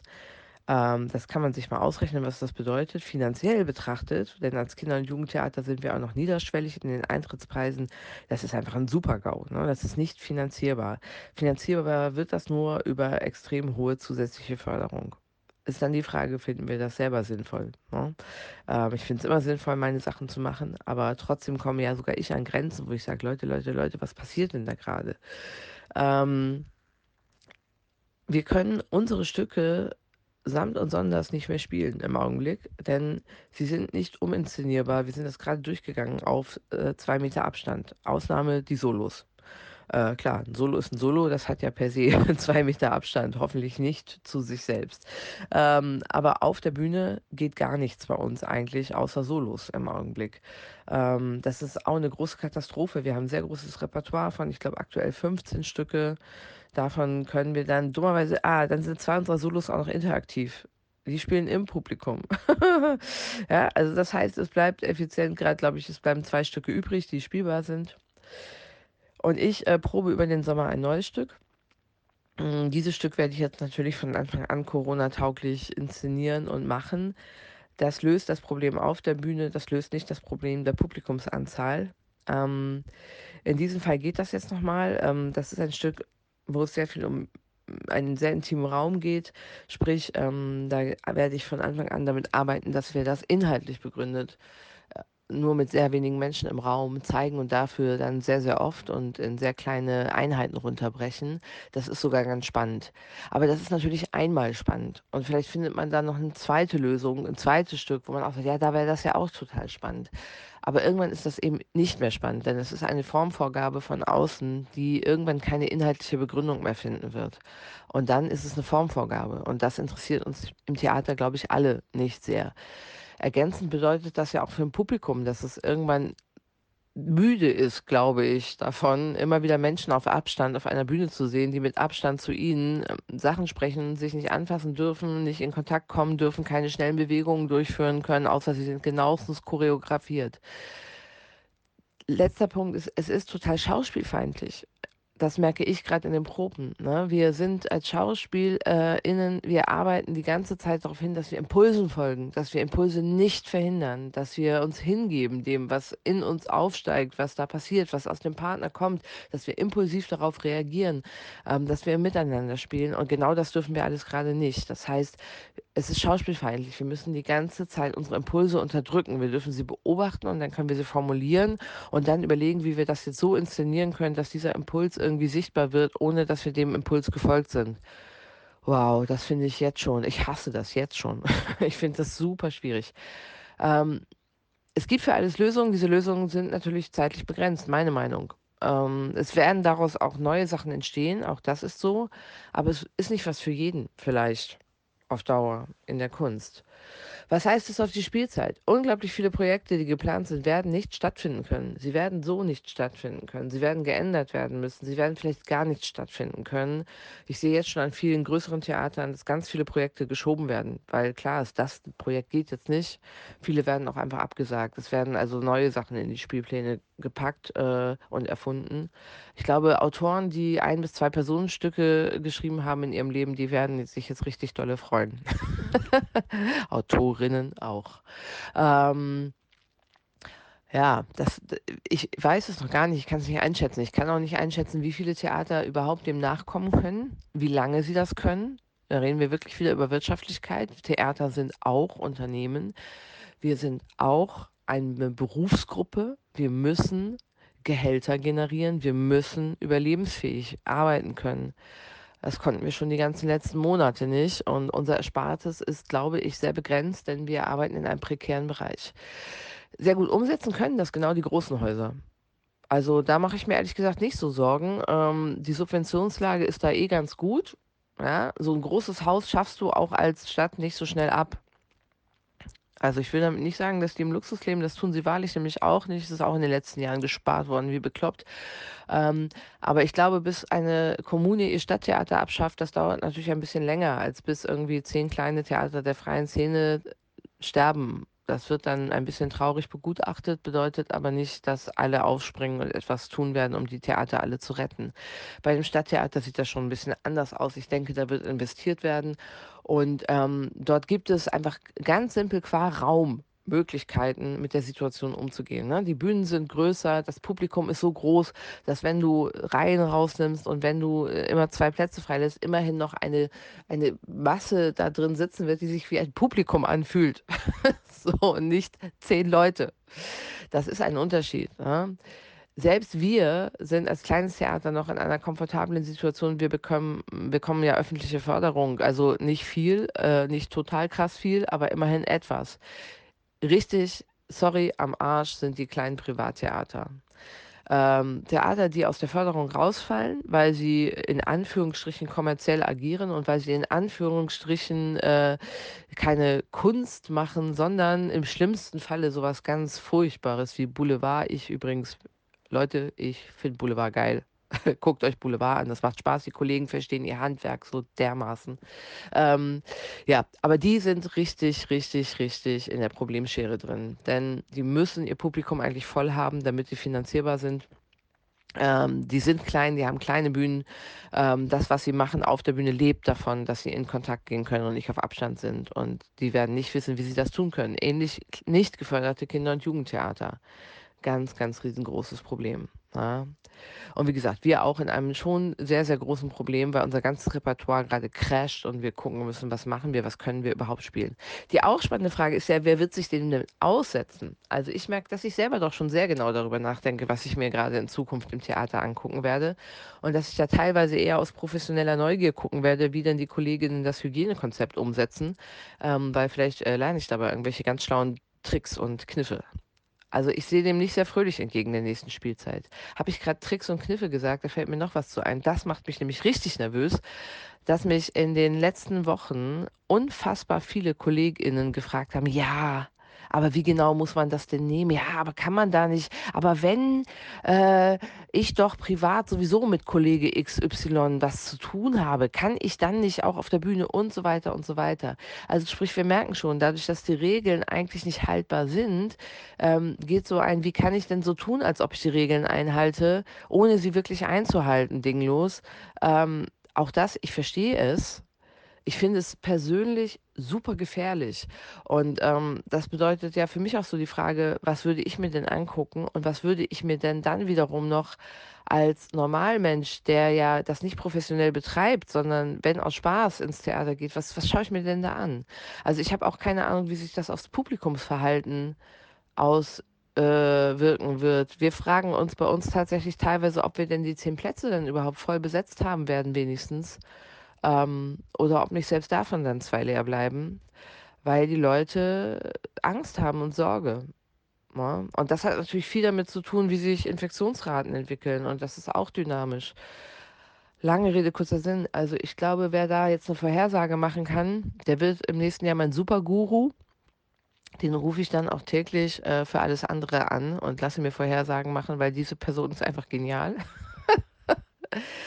Ich habe wahnsinnige viele Sorgen und sehe für die freie Szene sehr viele Unmöglichkeiten auf uns zukommen. Ähm, und sehr viel weiteres verbiegen, um dem irgendwie gerecht zu werden und um unsere Daseinsberechtigung weiter zu behaupten. Denn äh, das finde ich auch ganz schwierig. An die meisten Förderungen in der Zwischenzeit ist genau das gekoppelt. Da steht dann so nett dabei, ja, und machen Sie plausibel, warum es sie auch nach Corona noch geben wird. Da kriege ich das kalte Kotzen, ganz, ganz ehrlich. Ähm, also man macht uns die Möglichkeiten fast unmöglich, aber wir sollen dann noch belegen, dass wir das natürlich können und dass es uns danach noch weiter geben wird ja, Quadratur des Kreises können wir natürlich, das ist überhaupt gar kein Problem für uns. Eiermilch legende Wollmilchsau können wir on top. Zaubern können wir auch. Ähm, in die Zukunft schauen können wir sowieso. Äh, ja, also wenn es sonst noch Fragen gibt, immer einfach an die Theaterleute. Du merkst, ich bin relativ wütend und fassungslos ob der Situation. Ähm, damit bin ich zum Glück auch nicht ganz alleine. Das geht nicht nur mir so. Ähm, ja, und meine Prognose ist, es wird auf jeden Fall sehr, sehr anders werden. Und ich hoffe, dass die Menschen sich ganz doll sehnen nach dem, was wir mal gemacht haben davor und mit uns gemeinsam daran arbeiten, dass wir das wieder machen dürfen, weil wir dieses Virus in den Griff kriegen, weil alle sich vernünftig und diszipliniert verhalten werden über einen längeren Zeitraum und weil wir irgendwann wieder zu etwas zurückkehren können, was Theater in der Ursprungsform mal war. Dazwischen wird es viele spannende Konzepte geben. Ich sehe, wie gesagt, sehr tolle Kolleginnen daran schrauben und machen und tun. Die werden großartige Ergebnisse produzieren, da bin ich mir sehr, sehr sicher. Und das wird eine Spielzeit lang sehr, sehr spannend sein. Und wie lange es darüber hinaus spannend sein wird, das ist eben meine große Frage. Wie siehst du das denn? Was glaubst du, was passiert? Ja, äh, bevor ich sage, was ich glaube, das passiert, ähm, du hast angefangen, dass du gar nicht genau weißt, wie du diese Frage beantworten sollst und dann eine Viertelstunde lang sehr dezidiert diese Frage beantwortet. Vielen Dank dafür. Das fand ich schon sehr kompetent und umfassend. Ähm, also erstmal war ich heute seit das erste Mal seit äh, Beginn des Lockdowns, seit der Premiere der Regieklasse mit Welcome to Hell im Orangerie-Theater am 13. März, war ich heute das erste Mal wieder selber im Theater. Das war Open Air. Ähm, das war Kinder-Märchentheater Open Air ähm, auf einem weitläufigen Gelände. Hier gibt es ein Kölner Theater, das bespielt eine Burg im Kölner Umland. Und ähm, wir kennen da ein paar aus dem Ensemble und äh, deswegen haben wir uns das jetzt mal angeschaut und das war richtig toll. Also, die machen das gut, das ähm, ohne Frage. Was ich jetzt aber im Speziellen meine, ist, Theater zu sehen, live zu sehen, das war wirklich richtig ein tolles Erlebnis. Ähm, es war auch clever gemacht, weil es halt eben draußen war und mit großen Abständen und natürlich nur mit Reservierungen vorher online und relativ kleinen Gruppen und so. Das heißt, ähm, du hast gesagt, die Leute werden sich sehnen danach. Ich glaube, das tun sie. Ich glaube, dass die viele der Vorstellungen, die, die unter reduzierter Zuschaueranzahl freigegeben sein werden, auch durch KollegInnen gefüllt werden. Das ist so eine Vermutung, die ich jetzt habe, weil ich glaube einfach, wir Theaterleute selber, wir sind ja ständig im Theater eigentlich, gucken uns Proben an, wir probieren selber oder gucken uns Proben von KollegInnen an, äh, gucken uns Premieren von oder Vorstellungen von KollegInnen an und sind ja quasi ständig im Theater. Und das fehlt mir ja auch total. Also ich bin jetzt super happy darüber, dass wir wieder arbeiten können mit unseren äh, SchülerInnen. Das ist ein ganz großes Geschenk und macht riesen Spaß. Meine erste Präsenzstunde Monologarbeit, die war ein solcher Genuss. Ähm, sodass ich auch glaube, dass viele KollegInnen jetzt auch wieder Bock auf Theater haben. Aber klar, das füllt natürlich nicht die Säle eine Spielzeit lang, auch wenn man nur 15 oder 20 Plätze anzubieten hat. Ich denke schon, dass viele Leute wieder ins Theater gehen werden. Ich habe mich da auch heute ähm, darüber unterhalten, dass ähm, die Lockerungen, und da gebe ich dir vollkommen recht, man muss immer gucken, was ist sinnvoll, was ist geboten und nicht nur, was ist erlaubt aber dass die Lockerungen auch eine Möglichkeit wieder bieten. Also wenn man sich nach wie vor clever und äh, vorsichtig verhält, dass man dann auch ähm, sich wieder was gönnen darf, so rauszugehen, sich Sachen anzuschauen. Das finde ich schon. Und ich glaube, das Bedürfnis ist sehr hoch. Von daher gehe ich auch davon aus, dass die Leute wieder ins Theater gehen werden. Und ähm, da es so wenig Plätze geben wird, gehe ich auch erstmal davon aus, dass die ersten, die ersten Wellen an Inszenierungen auch gar nicht so schlecht besucht sein werden. Das ist jetzt vielleicht auch eine Hoffnung, die ich habe, aber irgendwie, wenn ich mal äh, von mir selber schließe, als klar Schauspieler, Theatermensch auf der einen Seite, äh, aber halt eben auch ähm, äh, Familienvater, der regelmäßig ins Kindertheater geht, Jugendtheater geht, ähm, da ist, glaube ich, schon äh, echt ein Bedarf. Was ich auch sehe, sind ja diese anderen alternativen Formen, also andere Open-Air-Situationen zum Beispiel zu finden. Jetzt gucken alle, wie kann man rausgehen. Und es gibt ja diese neue Form des Autotheaters, was mit den Autokinos angefangen hat. Und jetzt gibt es Autokonzerte und Autotheater und so. Das, ähm, das finde ich natürlich auch total super erstmal, dass man so kreativ ist und so witzige Ideen macht. Alle sitzen im Auto und auf der Bühne äh, sind die KünstlerInnen und, und performen und man applaudiert mit Lichthupe oder mit der tatsächlichen Hupe oder sowas. Das finde ich halt schon ziemlich gut und ich lese jetzt äh, überall, dass Theater ähm, entweder bei so Autotheatern, Theaterformaten oder Autobühnen mitmachen oder dass sie ihre eigene Autobühne bekommen.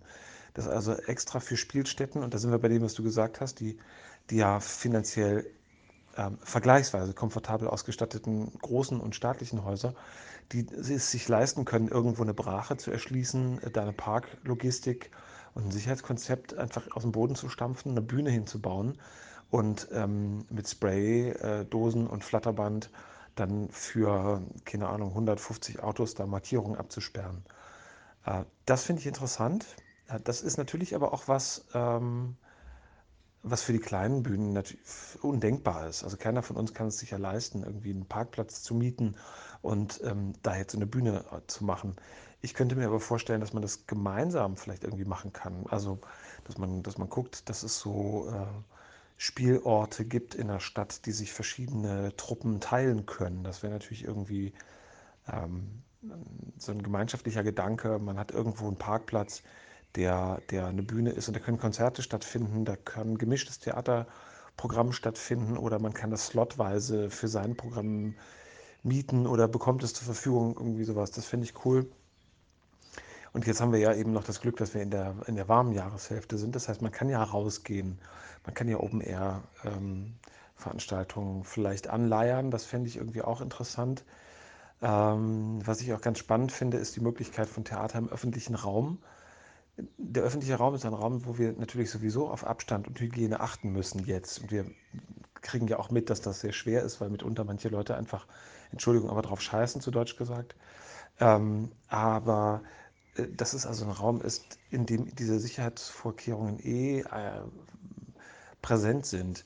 Das heißt, jetzt zu sagen, man macht da unsichtbares Theater oder performative Sachen im öffentlichen Raum, finde ich auch interessant. Natürlich ist es gerade Theater im öffentlichen Raum und oder diese unsichtbaren Sachen, das ist was, da reden wir von spannenden künstlerischen Experimenten. Da reden wir nicht davon, dass man davon reich werden kann. Na, also ich meine, werden wir alle sowieso nicht in dem, was wir tun, aber reich werden im Sinne von jetzt, dass man ähm, vergleichsweise kostendeckend arbeiten kann, wie man das vielleicht äh, unter, ja, du hast vollkommen recht, prekären ähm, Bedingungen schon vorher gemacht hat. Das heißt, kostendeckend kann man dann sein, wenn man die Kosten für die eigene Arbeit niedrig genug ansetzt. Das ist natürlich bei solchen Formaten irgendwie auch wahnsinnig schwierig und ähm, auf Spendenbasis und mit einem Hut und so zu arbeiten, ist auch was, das, ähm, das ist atmosphärisch und romantisch, aber wenn man davon leben muss, ist das natürlich Kappes. Ich weiß nicht, ich, ich habe vielleicht ähm, äh, so die Idee, dass, dass jetzt sich noch mehr Leute solidarisch zusammenschließen und Strukturen geteilt werden. Das finde ich irgendwie gut, dass man, also ich meine, Köln hat, äh, was ist, glaube ich, vorhin irgendwo in einem, in einem äh, ähm, Statement mal gesagt, dass äh, wir, wir, wissen ja alle, Köln hat die, die größte freie Theaterszene Deutschlands. Damit wird auch häufig geworben. Ähm, und die ist deswegen so groß, weil es unglaublich viele Klein- und Kleinst-Spielorte, Gruppen und, ähm, äh, und ja, so Kulturorte, Kunstorte, Theaterorte gibt wenn die sich jetzt alle irgendwie zu, clusterweise zusammenschließen zu so Teams, wer weiß, vielleicht kann man damit dann irgendwie eine People Power generieren und auch ein bisschen Geld zusammenkratzen, um sich dann so Strukturen ähm, gemeinsam zu, zu ermöglichen. Das finde ich irgendwie cool. Ähm, ich weiß nicht, wie du das siehst, aber die, die Szene in Köln ist ja doch so, dass viele so ihr Süppchen machen. Es gibt auch Zusammenschlüsse, klar, es gibt ja auch die Interessenvertretung der, der Freien Theater, EFT, die jetzt äh, relativ neu, aber sehr aktiv arbeitet. Äh, aber meinst du nicht auch, dass es jetzt, also wenn nicht jetzt, wann dann ein Zeitpunkt ist, um so gemeinschaftliche Strukturen anzuleiern und zu gucken, wie kann man sich Infrastruktur teilen und wie kann man vielleicht auch nochmal anders zusammengeschlossen an ähm, an die Politik herantreten, ans Kulturamt herantreten, um genau das auch zu formulieren, zu sagen, Stadttheater wäre auch nicht möglich ohne die Subventionierung. Wir sind auch ein Teil des Theaters der Stadt und wir können äh, nicht mehr so relativ frei wirtschaften, wie das vorher war. Ähm, wie gesagt, über dieses Ausmaß, über die, die, die den Break-Even müssen wir da gar nicht reden, weil da geht es immer nur um sehr wenig Geld. Aber das ging ja irgendwie, sonst würden wir es ja alle vorher nicht gemacht haben. Jetzt geht es so nicht mehr. Das heißt, jetzt es ist polemisch und es ist natürlich ein, ein, total hinkender Vergleich, aber er hat ja im Kern was. Die Lufthansa wird gerettet mit Milliarden und im Flieger dürfen die Leute zusammengepfercht wie eh und je sitzen. Und wenn der Flug ausgebucht ist, dann muss die Airline auch nicht darauf achten, dass Mindestabstände eingehalten werden. Das macht mich wahnsinnig sauer. Und im Theater, äh, in, im Saal, wo vorher 100 Leute reinpassten, passen jetzt 15 rein. Das kann es ja wohl irgendwie nicht sein. Also für uns müssen irgendwie auch nochmal äh, andere Spielregeln aufgestellt werden. Es ist vielleicht jetzt ein Zeitpunkt, nochmal vehement aufzutreten. Ja, das ist ganz ähm, interessant, wie unterschiedlich da so deine Perspektive auf die Möglichkeiten ist. Ähm, ich glaube, das hat auch viel damit zu tun, dass du natürlich sowieso auf eine andere Art, glaube ich, auf Theater guckst als ich oder ähm, dich da ein bisschen anders verortest. Also für mich ist es so, ich sehe das alles auch, was du sagst. Ähm, ich glaube auch, dass sehr viele neue Formate da entstehen werden, wie du sie auch aufzählst, also wie Autotheater oder wie bestimmt sehr viele äh, Site-Specific-Formate ähm, und Theater im öffentlichen Raum. Ähm, mich führt das halt im Gegensatz zu dir immer mehr darauf zurück, dass ich merke, okay, aber was interessiert mich persönlich als Künstlerin am Theater? Und da merke ich, ähm, dass das bei mir schon eher so das äh, ganz Archaische ist. Also ich, äh, mir fehlt unglaublich gerade dieser direkte Kontakt. Mir fehlt Intimität. Also wir haben ja ein sehr kleines Theater ähm, was immer den Vorteil hatte, dass wir in einem sehr direkten Bezug mit unserem Publikum sind, dass wir jeden Menschen sehen, der da rein und rauskommt und auf der Bühne auch noch alle sehen die ganze Zeit und äh, hinterher im Foyer stehen und mit den Menschen noch reden über das, was sie gesehen haben und so. Ähm, und all das sind natürlich so Sachen, die jetzt, egal wie wir es anlegen, einfach nicht mehr möglich sein werden, weil wir die Menschen äh, isoliert rein und raus schleusen sollen und weil halt möglichst überhaupt gar kein Kontakt stattfinden soll. Und äh, das finde ich ganz furchtbar. Also ich liebe am Theater die Direktheit und die Unmittelbarkeit und da denke ich schon bei Autotheater, boah, ne, Mikroport und Scheibe zwischen und Distanz endlos. Ähm, ich mag auch keine Konzerte in der Lanxess Arena. Ich gehe auf kleine Clubkonzerte. Also das ist einfach was, ähm, das bin ich. Ne? Also das ist so mm, etwas, was mich ganz furchtbar zurückwirft auf Möglichkeiten, die nicht meine Ausdrucksmöglichkeiten sind, weil meine Ausdrucksmöglichkeiten sich woanders befinden. Das ist natürlich mein individuelles Problem, mit dem ich umgehen muss und äh, gucken muss, was dann für mich in dieser Zeit künstlerisch geht und was nicht geht und womit ich mich noch identifizieren kann. Ähm, ja, ich tue mich da mal sehr schwer damit, wenn mir etwas nicht durch meinen künstlerischen Antrieb vorgegeben wird, sondern durch eine äußere Situation. Ich kann damit umgehen, dazu bin ich konzeptionell in der Lage, aber ich verliere dann meinen Antrieb irgendwann. Und äh, was Schlimmeres kann ja jemand, der Kunst macht, wahrscheinlich nicht passieren.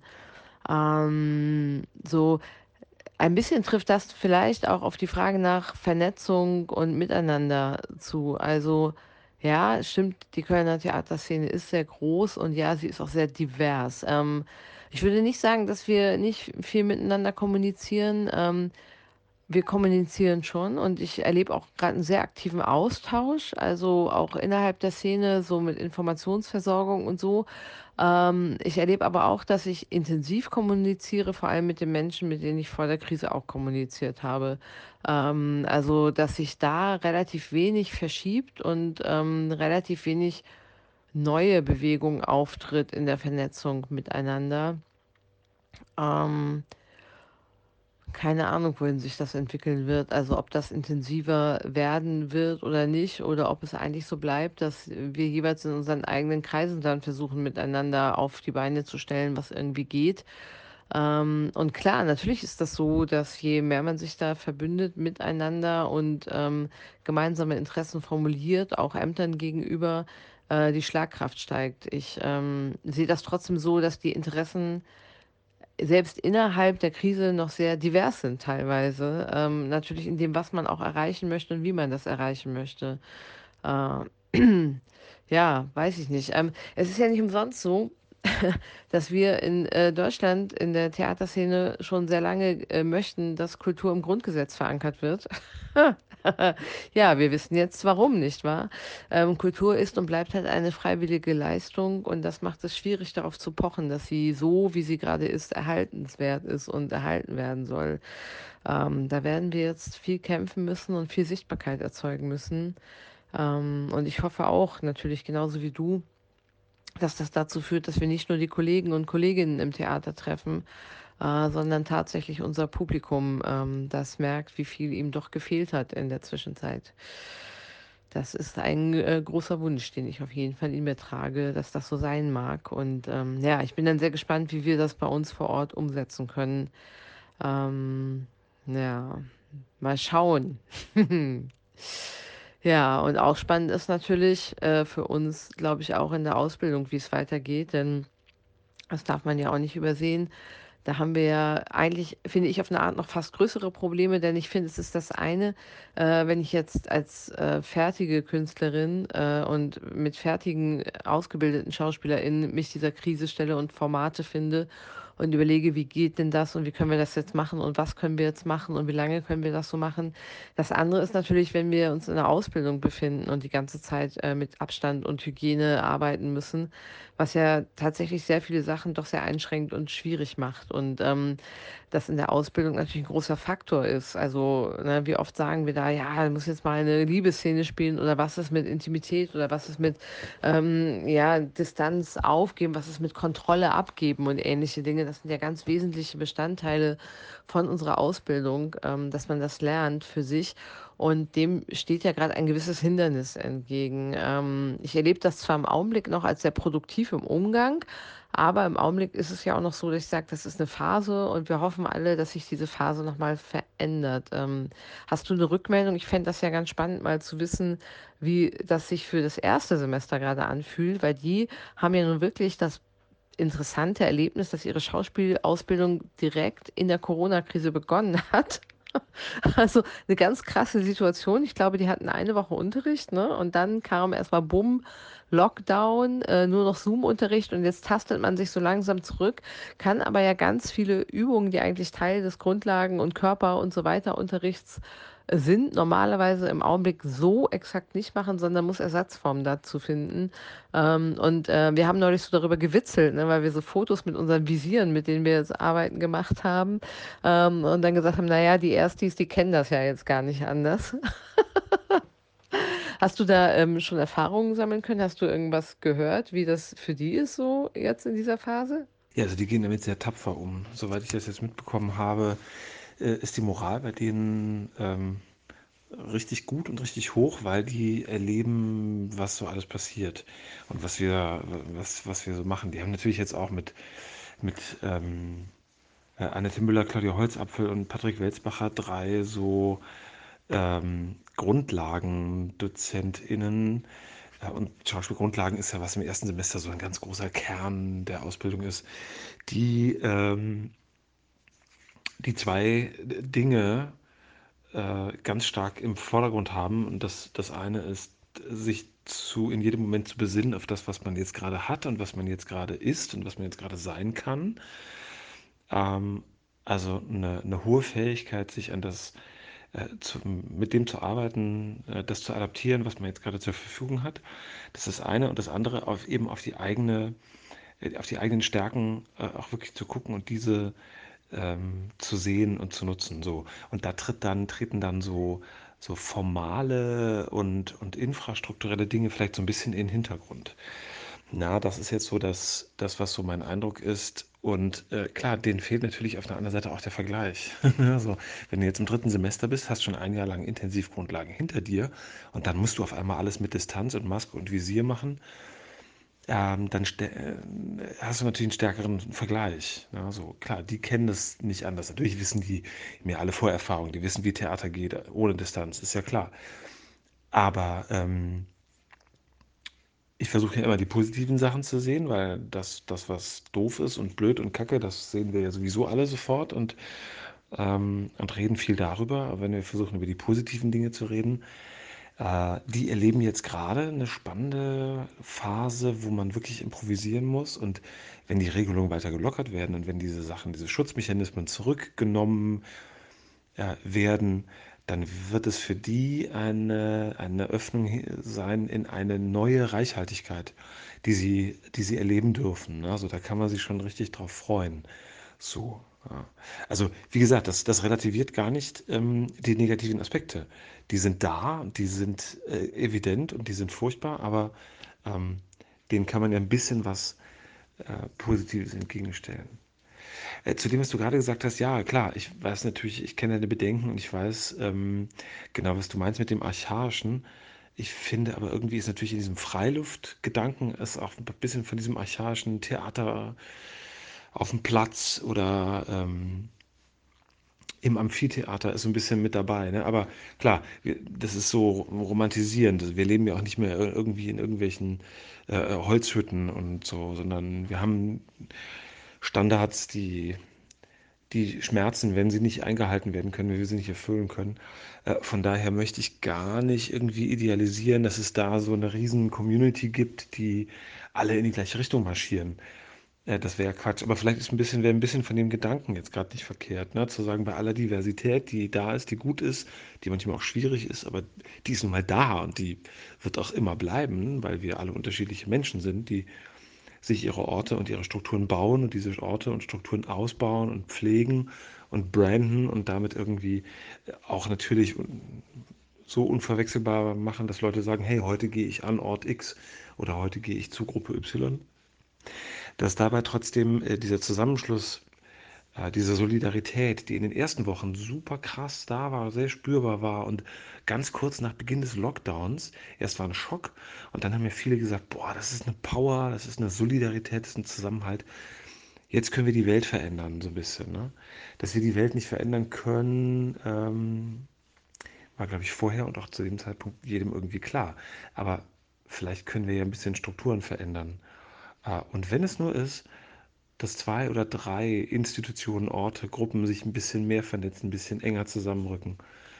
Und ich weiß auch, was du meinst, wenn du sagst, du verlierst die Lust äh, oder du verlierst den inneren Antrieb, wenn, wenn dir so deine Wurzeln weggezogen sind. Das stimmt. Aber vielleicht hilft da ja auch der Gedanke, dass es irgendwie ja temporär ist. Also, dass wir, es gibt keine also es wird eine Zeit nach der Corona-Krise geben, wenn ein Impfstoff da ist, wenn Medikamente so da sind, dass man sagt, das ist keine unberechen oder schwer berechenbare Bedrohung mehr, sondern wenn man es hat, mein Gott, dann kann man es auch heilen, beziehungsweise man kann impfen, sodass man es gar nicht bekommt. Aber auch dann wird die Welt ja und werden die Strukturen anders sein als vor Corona. Ähm, aber ich finde es schade, wenn wir uns dann nur darauf besinnen würden, boah, hoffentlich kommt das, was wir jetzt gerade vermissen, wieder zurück, sondern dass wir sagen, was von dem, was wir uns in der Krise angeeignet haben, weil wir mussten, ist so gut und so okay und so hilfreich, dass wir es auch nach der Krise weiter behalten. Und da denk, also aus der Warte denke ich jetzt gerade nach über Autotheater und über all diesen Kram. Nicht, weil ich das so unbedingt bräuchte und müsste, sondern weil es für mich ein Zeichen ist dafür, wie man sich adaptieren kann, wie man sagen kann, die Scheiße ist da, aber wir müssen in der Scheiße irgendwie auch das Gold suchen. Und ich glaube, niemand findet es total berauschend, äh, vor, vor einem, vom Metallpublikum zu sitzen, was einen durch, durch verspiegelte Fensterscheiben anguckt ähm, und den Applaus per Lichthupe zu bekommen, das ist nicht das, was wir, weswegen wir mal losgestiefelt sind, um diesen Beruf zu machen. Aber es ist jetzt gerade besser, als zu Hause zu sitzen und gar kein Publikum zu haben. Ja. So, das heißt, diese, diese äh, Möglichkeit zu gucken, ähm, was kann ich denn machen? Und im Moment reden wir von der Phase, wo wir nur Kompromisse machen können. Aber was kann ich denn machen, um es Bestmögliche daraus zu machen und nicht nur zu versuchen, irgendwie eine Krücke zu finden für das, was vorher mal war, sondern vielleicht auch was Neues zu erfinden. Und da, was du gerade gesagt hast mit der Lehre, da sind wir natürlich wirklich in der Bredouille, weil wir müssen, wir müssen die auf der einen Seite so ausbilden, ähm, dass, dass, sie, dass wir die auch schützen, weil die eben den, das Business noch nicht so kennen. Ähm, und jetzt nicht schützen im Sinne von abschirmen, sondern schützen im Sinne von ihnen Skills vermitteln, Tools an die Hand geben und ihre, ihre Stärken, die schon da sind, so stärken, na, stärken, stärken, schwächen, schwächen, ähm, dass sie, dass sie gut durch die Krise kommen. Und ich unterhalte mich ja viel mit denen und ich rede viel mit denen und ich mache Zoom-Konferenzen und WhatsApp-Dialoge äh, noch und nöcher. Und ich habe schon ein paar Mal jetzt gehört, ähm, zuletzt im Gespräch mit, mit Philipp Birkmann, der ist ja im fünften Semester, mit dem habe ich letztes Semester, letztes Jahr die Inszenierung gemacht bei euch am Casamax Theater, der Pakt. Und so, mit dem tausche ich mich ja ziemlich ähm, regelmäßig aus. Und ähm, der ist auch Sprecher seines Semesters. Und da war so im Gespräch, welche Formen von Schauspiel kann es denn geben, ähm, in Zukunft, die auch so medial laufen, wie all das, was wir gerade notgedrungenerweise zum Beispiel mit Zoom machen. So. Und keiner von uns ist, glaube ich, erpicht darauf, sein Leben lang Zoom-Konferenzunterricht zu machen, um Gottes Willen. Aber das hat ja was. Es hat in Teilen was, wo man sagt, hey, das ist was, das, das hat irgendwie mit Kamera-Acting zu tun. Das hat auch was mit einer neuen Dimension von, von Umgang mit Anwesenheit, aber eben nicht der, der leiblichen Kopräsenz, so nach Erika Fischer-Lichte, sondern einer, ähm, einer digitalen Kopräsenz zu tun. Und das kann ja irgendwie auch spannend sein. Ne? Und natürlich nicht im Sinne des, des archaischen Körper gemeinsam im Raum, ähm, und das kann es überhaupt nicht ersetzen, aber es kann dem vielleicht noch was Neues hinzufügen.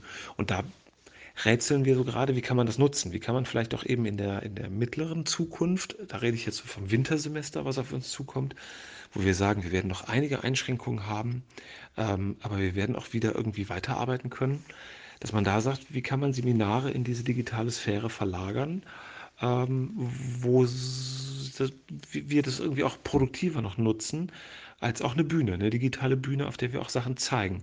Und auch hier, ähm, ohne dass wir immer abrechnen, boah, ja, das würden die jetzt eigentlich live in Raum 2, 3, 4 oder so machen, sondern ähm, dass wir sagen, wir machen das gezielt für, für ein Format, was man dann konsumiert über YouTube, über Livestream äh, irgendwo, über Audio vielleicht, ne? nur, nur Audioformate. So.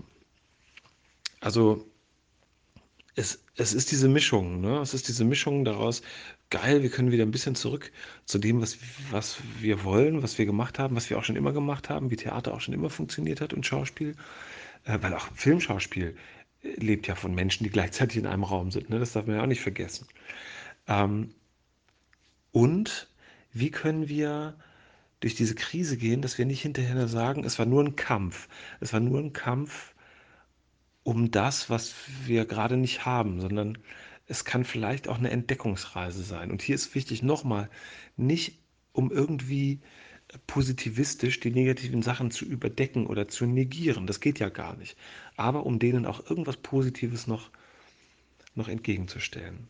Ja, so, das finde ich immer total wichtig, auch zu gucken, wo ist in dem ganzen Driss irgendwie auch was drin, wo man sagt, hey, wir haben die Krise nicht gebraucht, wir, das Leben wäre besser gewesen ohne, aber nun war sie mal da, diese Naturkatastrophe, und jetzt holen wir da auch noch irgendwas mit raus, was wir in die Post-Corona-Krisenzeit mitnehmen, weil wir denken, boah, das ist interessant, damit können wir spielen. Und das ist nun mal eben jetzt gerade, weil es so ist, wie es ist, im Bereich des Digitalen und im Bereich des, des Dezentralen und im Bereich des, ähm, des, des Aushäusigen außerhalb von äh, von den Theaterbauten, seien sie groß oder klein, wie wir sie bisher kannten. Ja.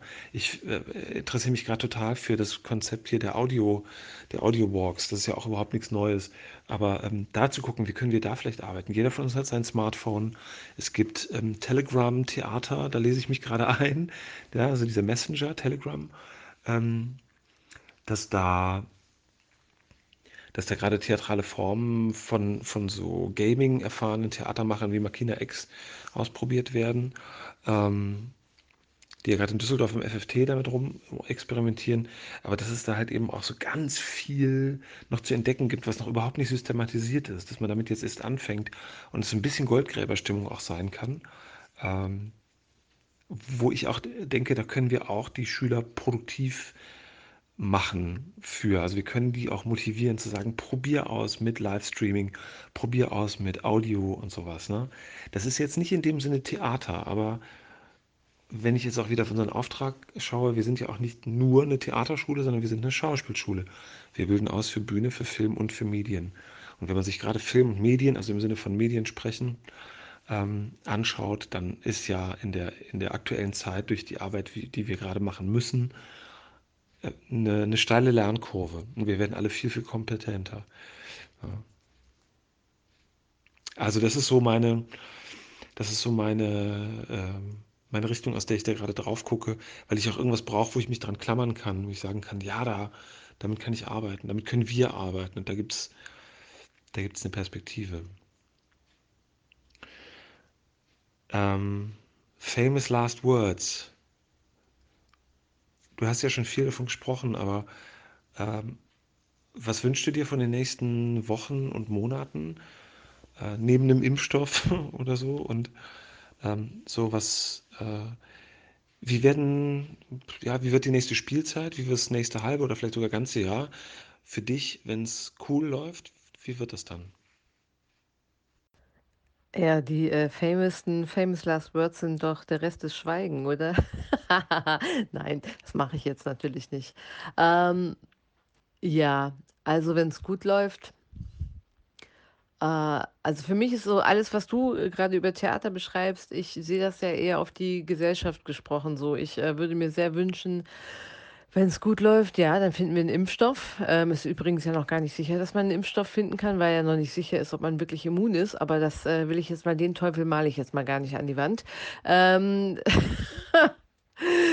ähm, ich würde mir total wünschen, dass die Gesellschaft ein paar Erkenntnisse zieht, äh, unsere Gesellschaft, dass diese Welt, wo wir gerade hier so leben und ein paar Sachen hinüberrettet. Und das sehe ich leider gerade überhaupt nicht. Also, ähm, das sieht man ja schon daran, also wie Lockerungen sofort genommen und blind gefeiert werden und so weiter und nicht darüber nachgedacht wird, ob es eigentlich auch ein paar positive gesellschaftliche Effekte gab. Und damit meine ich nicht Isolation, ne? Äh, damit meine ich, äh, Konsumhinterfragung, damit meine ich Umweltschutz, damit meine ich, wie viel muss man eigentlich reisen, um glücklich zu sein? Wie weit muss man eigentlich reisen, um glücklich zu sein? Muss man wirklich jedes Jahr eine krasse Fernreise machen? Reicht es, wenn man das ab und zu macht? Ähm, muss man alles einkaufen, was man einkaufen kann? Kann man einfach auch mal nichts einkaufen und hat noch genug? Ähm, was ist Solidarität? Wie schreibt man das Wort? Ähm, was bedeutet das, wenn man das lebt? Was bedeutet es, wenn die Kernzelle Familie wieder mehr zusammenrückt? Was bedeutet es, wenn es viele Menschen gibt, die keine Familie haben, die einsam sind in so einer Zeit? Wie kann man sich diesen Menschen nähern? Warum nähert man sich diesen Menschen überhaupt erst? Oder warum fallen sie einem erst auf, wenn es äh, zu so einer Krise kommt? Ähm, was ist systemrelevant? Äh, müssen wir nochmal neu darüber nachdenken, was systemrelevant ist? Was ist das für ein Kackwort überhaupt? Ähm, warum sind sehr systemrelevante, um dieses Kackwort zu benutzen, Berufe so beschissen unterbezahlt. Ähm, äh, warum klatschen wir nicht für die Lufthansa? Ähm, ja, du weißt schon. Äh, da wäre für mich unglaublich viel zu holen, was man wirklich überdenken sollte und was man vielleicht wirklich in einen danach hinübernehmen sollte. Viel wichtiger für mich als Kunstformen zu hinterfragen. Ähm, ja, im Bereich der Kunst sehe ich alle Entwicklungen, die du beschreibst. Ähm, für mich ist das ja halt so, ähm, dass ich den Weg immer andersrum gehen muss für mich. Ich muss den über die Inhaltlichkeit gehen. Ähm, das ist ähnlich wie mit Outdoor-Inszenierungen. Ich kriege auch seit acht Jahren gesagt, mach doch mal eine Outdoor-Inszenierung. Sage ich immer, ja, mache ich. Mache ich genau an dem Punkt, wo ein Material oder ein Stück mir erzählt, ich will nach Outdoor. Dann mache ich das. Andersrum finde ich schwierig. Ähm, damit muss ich mich jetzt auseinandersetzen. Genau, wenn mein äh, nächstes halbes Jahr geil läuft, dann ähm, komme ich erstmal jetzt auf eine gute Art für mich durch das Semester, wo ich viel Material nochmal wechseln musste und ähm, mir halt wichtig ist, mit den Schülern und SchülerInnen trotzdem Ergebnisse zu erreichen, die für sie den gleichen Lerneffekt erzeugen, wie wenn ich das Material nicht äh, gewechselt hätte.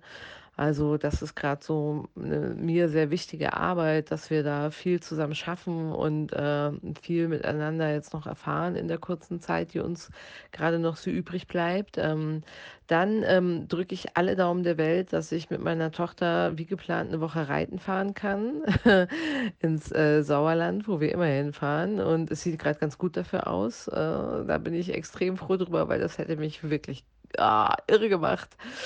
Äh, eine absolut lokale Reise übrigens und jedes Jahr wunder wunderschön. Ähm, Genau, und dann fange ich an zu proben. Und ähm, das wird halt für mich sehr spannend, weil ich äh, aus inhaltlichen Gründen, aber tatsächlich Corona-tauglich äh, proben, arbeiten und aufführen werde. Und ähm, das aber trotzdem jetzt auch ein Format ist, das ich so auch noch nicht gemacht habe. Hat überhaupt nichts mit Medien zu tun, übrigens auch nichts mit Digitalisierung, sondern äh, es wird sogar ganz super intim und eigentlich auf eine Art ganz nah, auch wenn Abstand gehalten wird. Ich will noch nicht zu viel verraten, weil ich muss es ja erstmal hinkriegen. Ähm, und wenn es, äh, ja, wenn das optimal läuft, dann ist das Ding, wird das Ding hoffentlich, äh, das wünsche ich mir, ich hoffe, es wird Kult. Ich hoffe, alle wollen es sehen. Ich hoffe, ähm, äh, man wird dabei etwas sammeln müssen. Ich hoffe, alle wollen alles sammeln. Ich hoffe, es wird immer voll sein. Deswegen. Ähm, und die Leute werden wie bekloppt da reinrennen. Ich mache das ja auch mit zwei ähm, diplomierten Takis, also mit der Tatjana Feldmann und der Jana Jungblut. Und ähm, die sind richtig cool.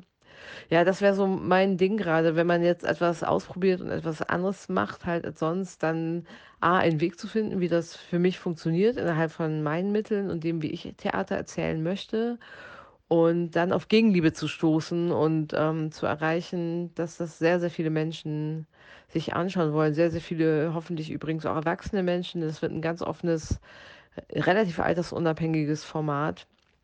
Nicht für die ganz, ganz Kleinen, aber so ab acht aufwärts soll das äh, stattfinden können, von der Kognitionsgrenze, aber bis äh, 800 aufwärts. Also das ist, ist wirklich dann altersuniversell. Und ja, da bin ich super gespannt drauf. Das ist natürlich auch nochmal ein tolles Ausprobieren. Ähm, und ich drücke die Daumen, dass das alles so hinpasst.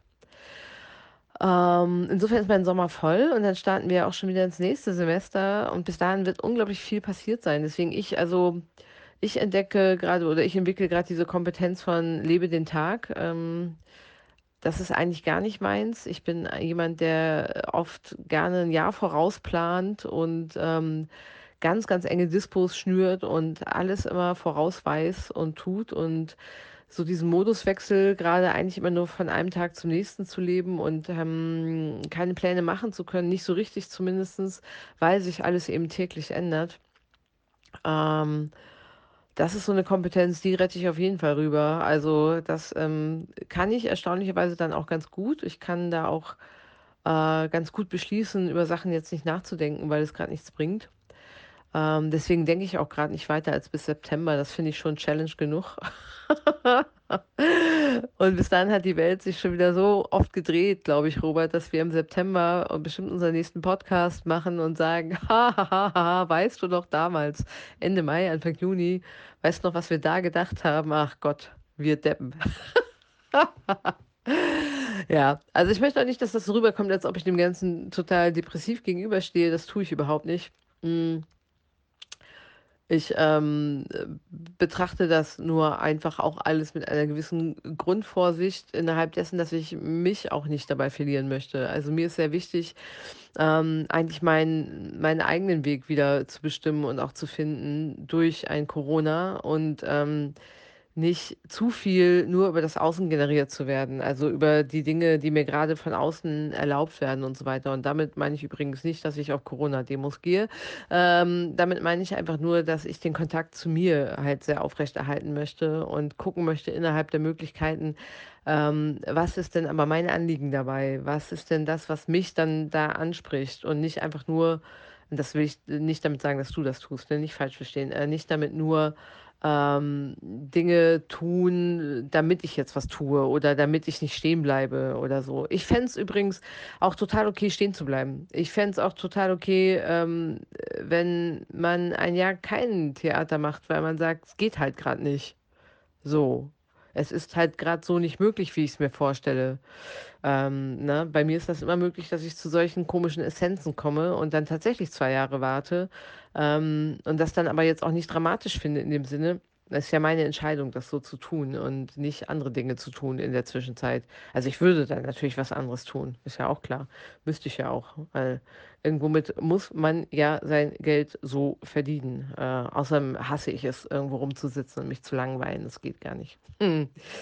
Genau. Ah ja, und was ich auf jeden Fall hoffentlich dann auch getan haben werde, ist noch viel mehr Bücher lesen. Also was ich ja richtig geil fand an Corona, war, dass die Büchereien ja mal eben äh, alle meine Bücher, ich habe immer so einen riesen Stapel, weil ich immer viel zu viel ausleihe, weil ich dann immer schon mal Sachen vormerke und dann kommen die nicht und dann äh, gehe ich in die Bücherei und dann sind da noch zehn andere spannende Sachen und so. Auf jeden Fall habe ich dann immer 20 Bücher neben dem Bett liegen und total den Lesestress, weil ja die fristen, die fristen und man kann nur dreimal verlängern.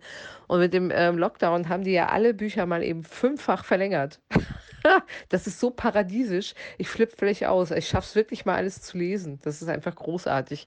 Äh, liebe Büchereien, könnt ihr das für immer so beibehalten, dass man einfach automatisch die Bücher für drei Monate ausleiht? Das, das wäre so phänomenal. Das würde mich so glücklich machen. ich finde, ich find, das ist ein gutes Famous Last Word. Ähm, liebe Büchereien, sorgt dafür, dass wir die Bücher immer für drei Monate ausleihen können. Das würde mich glücklich machen.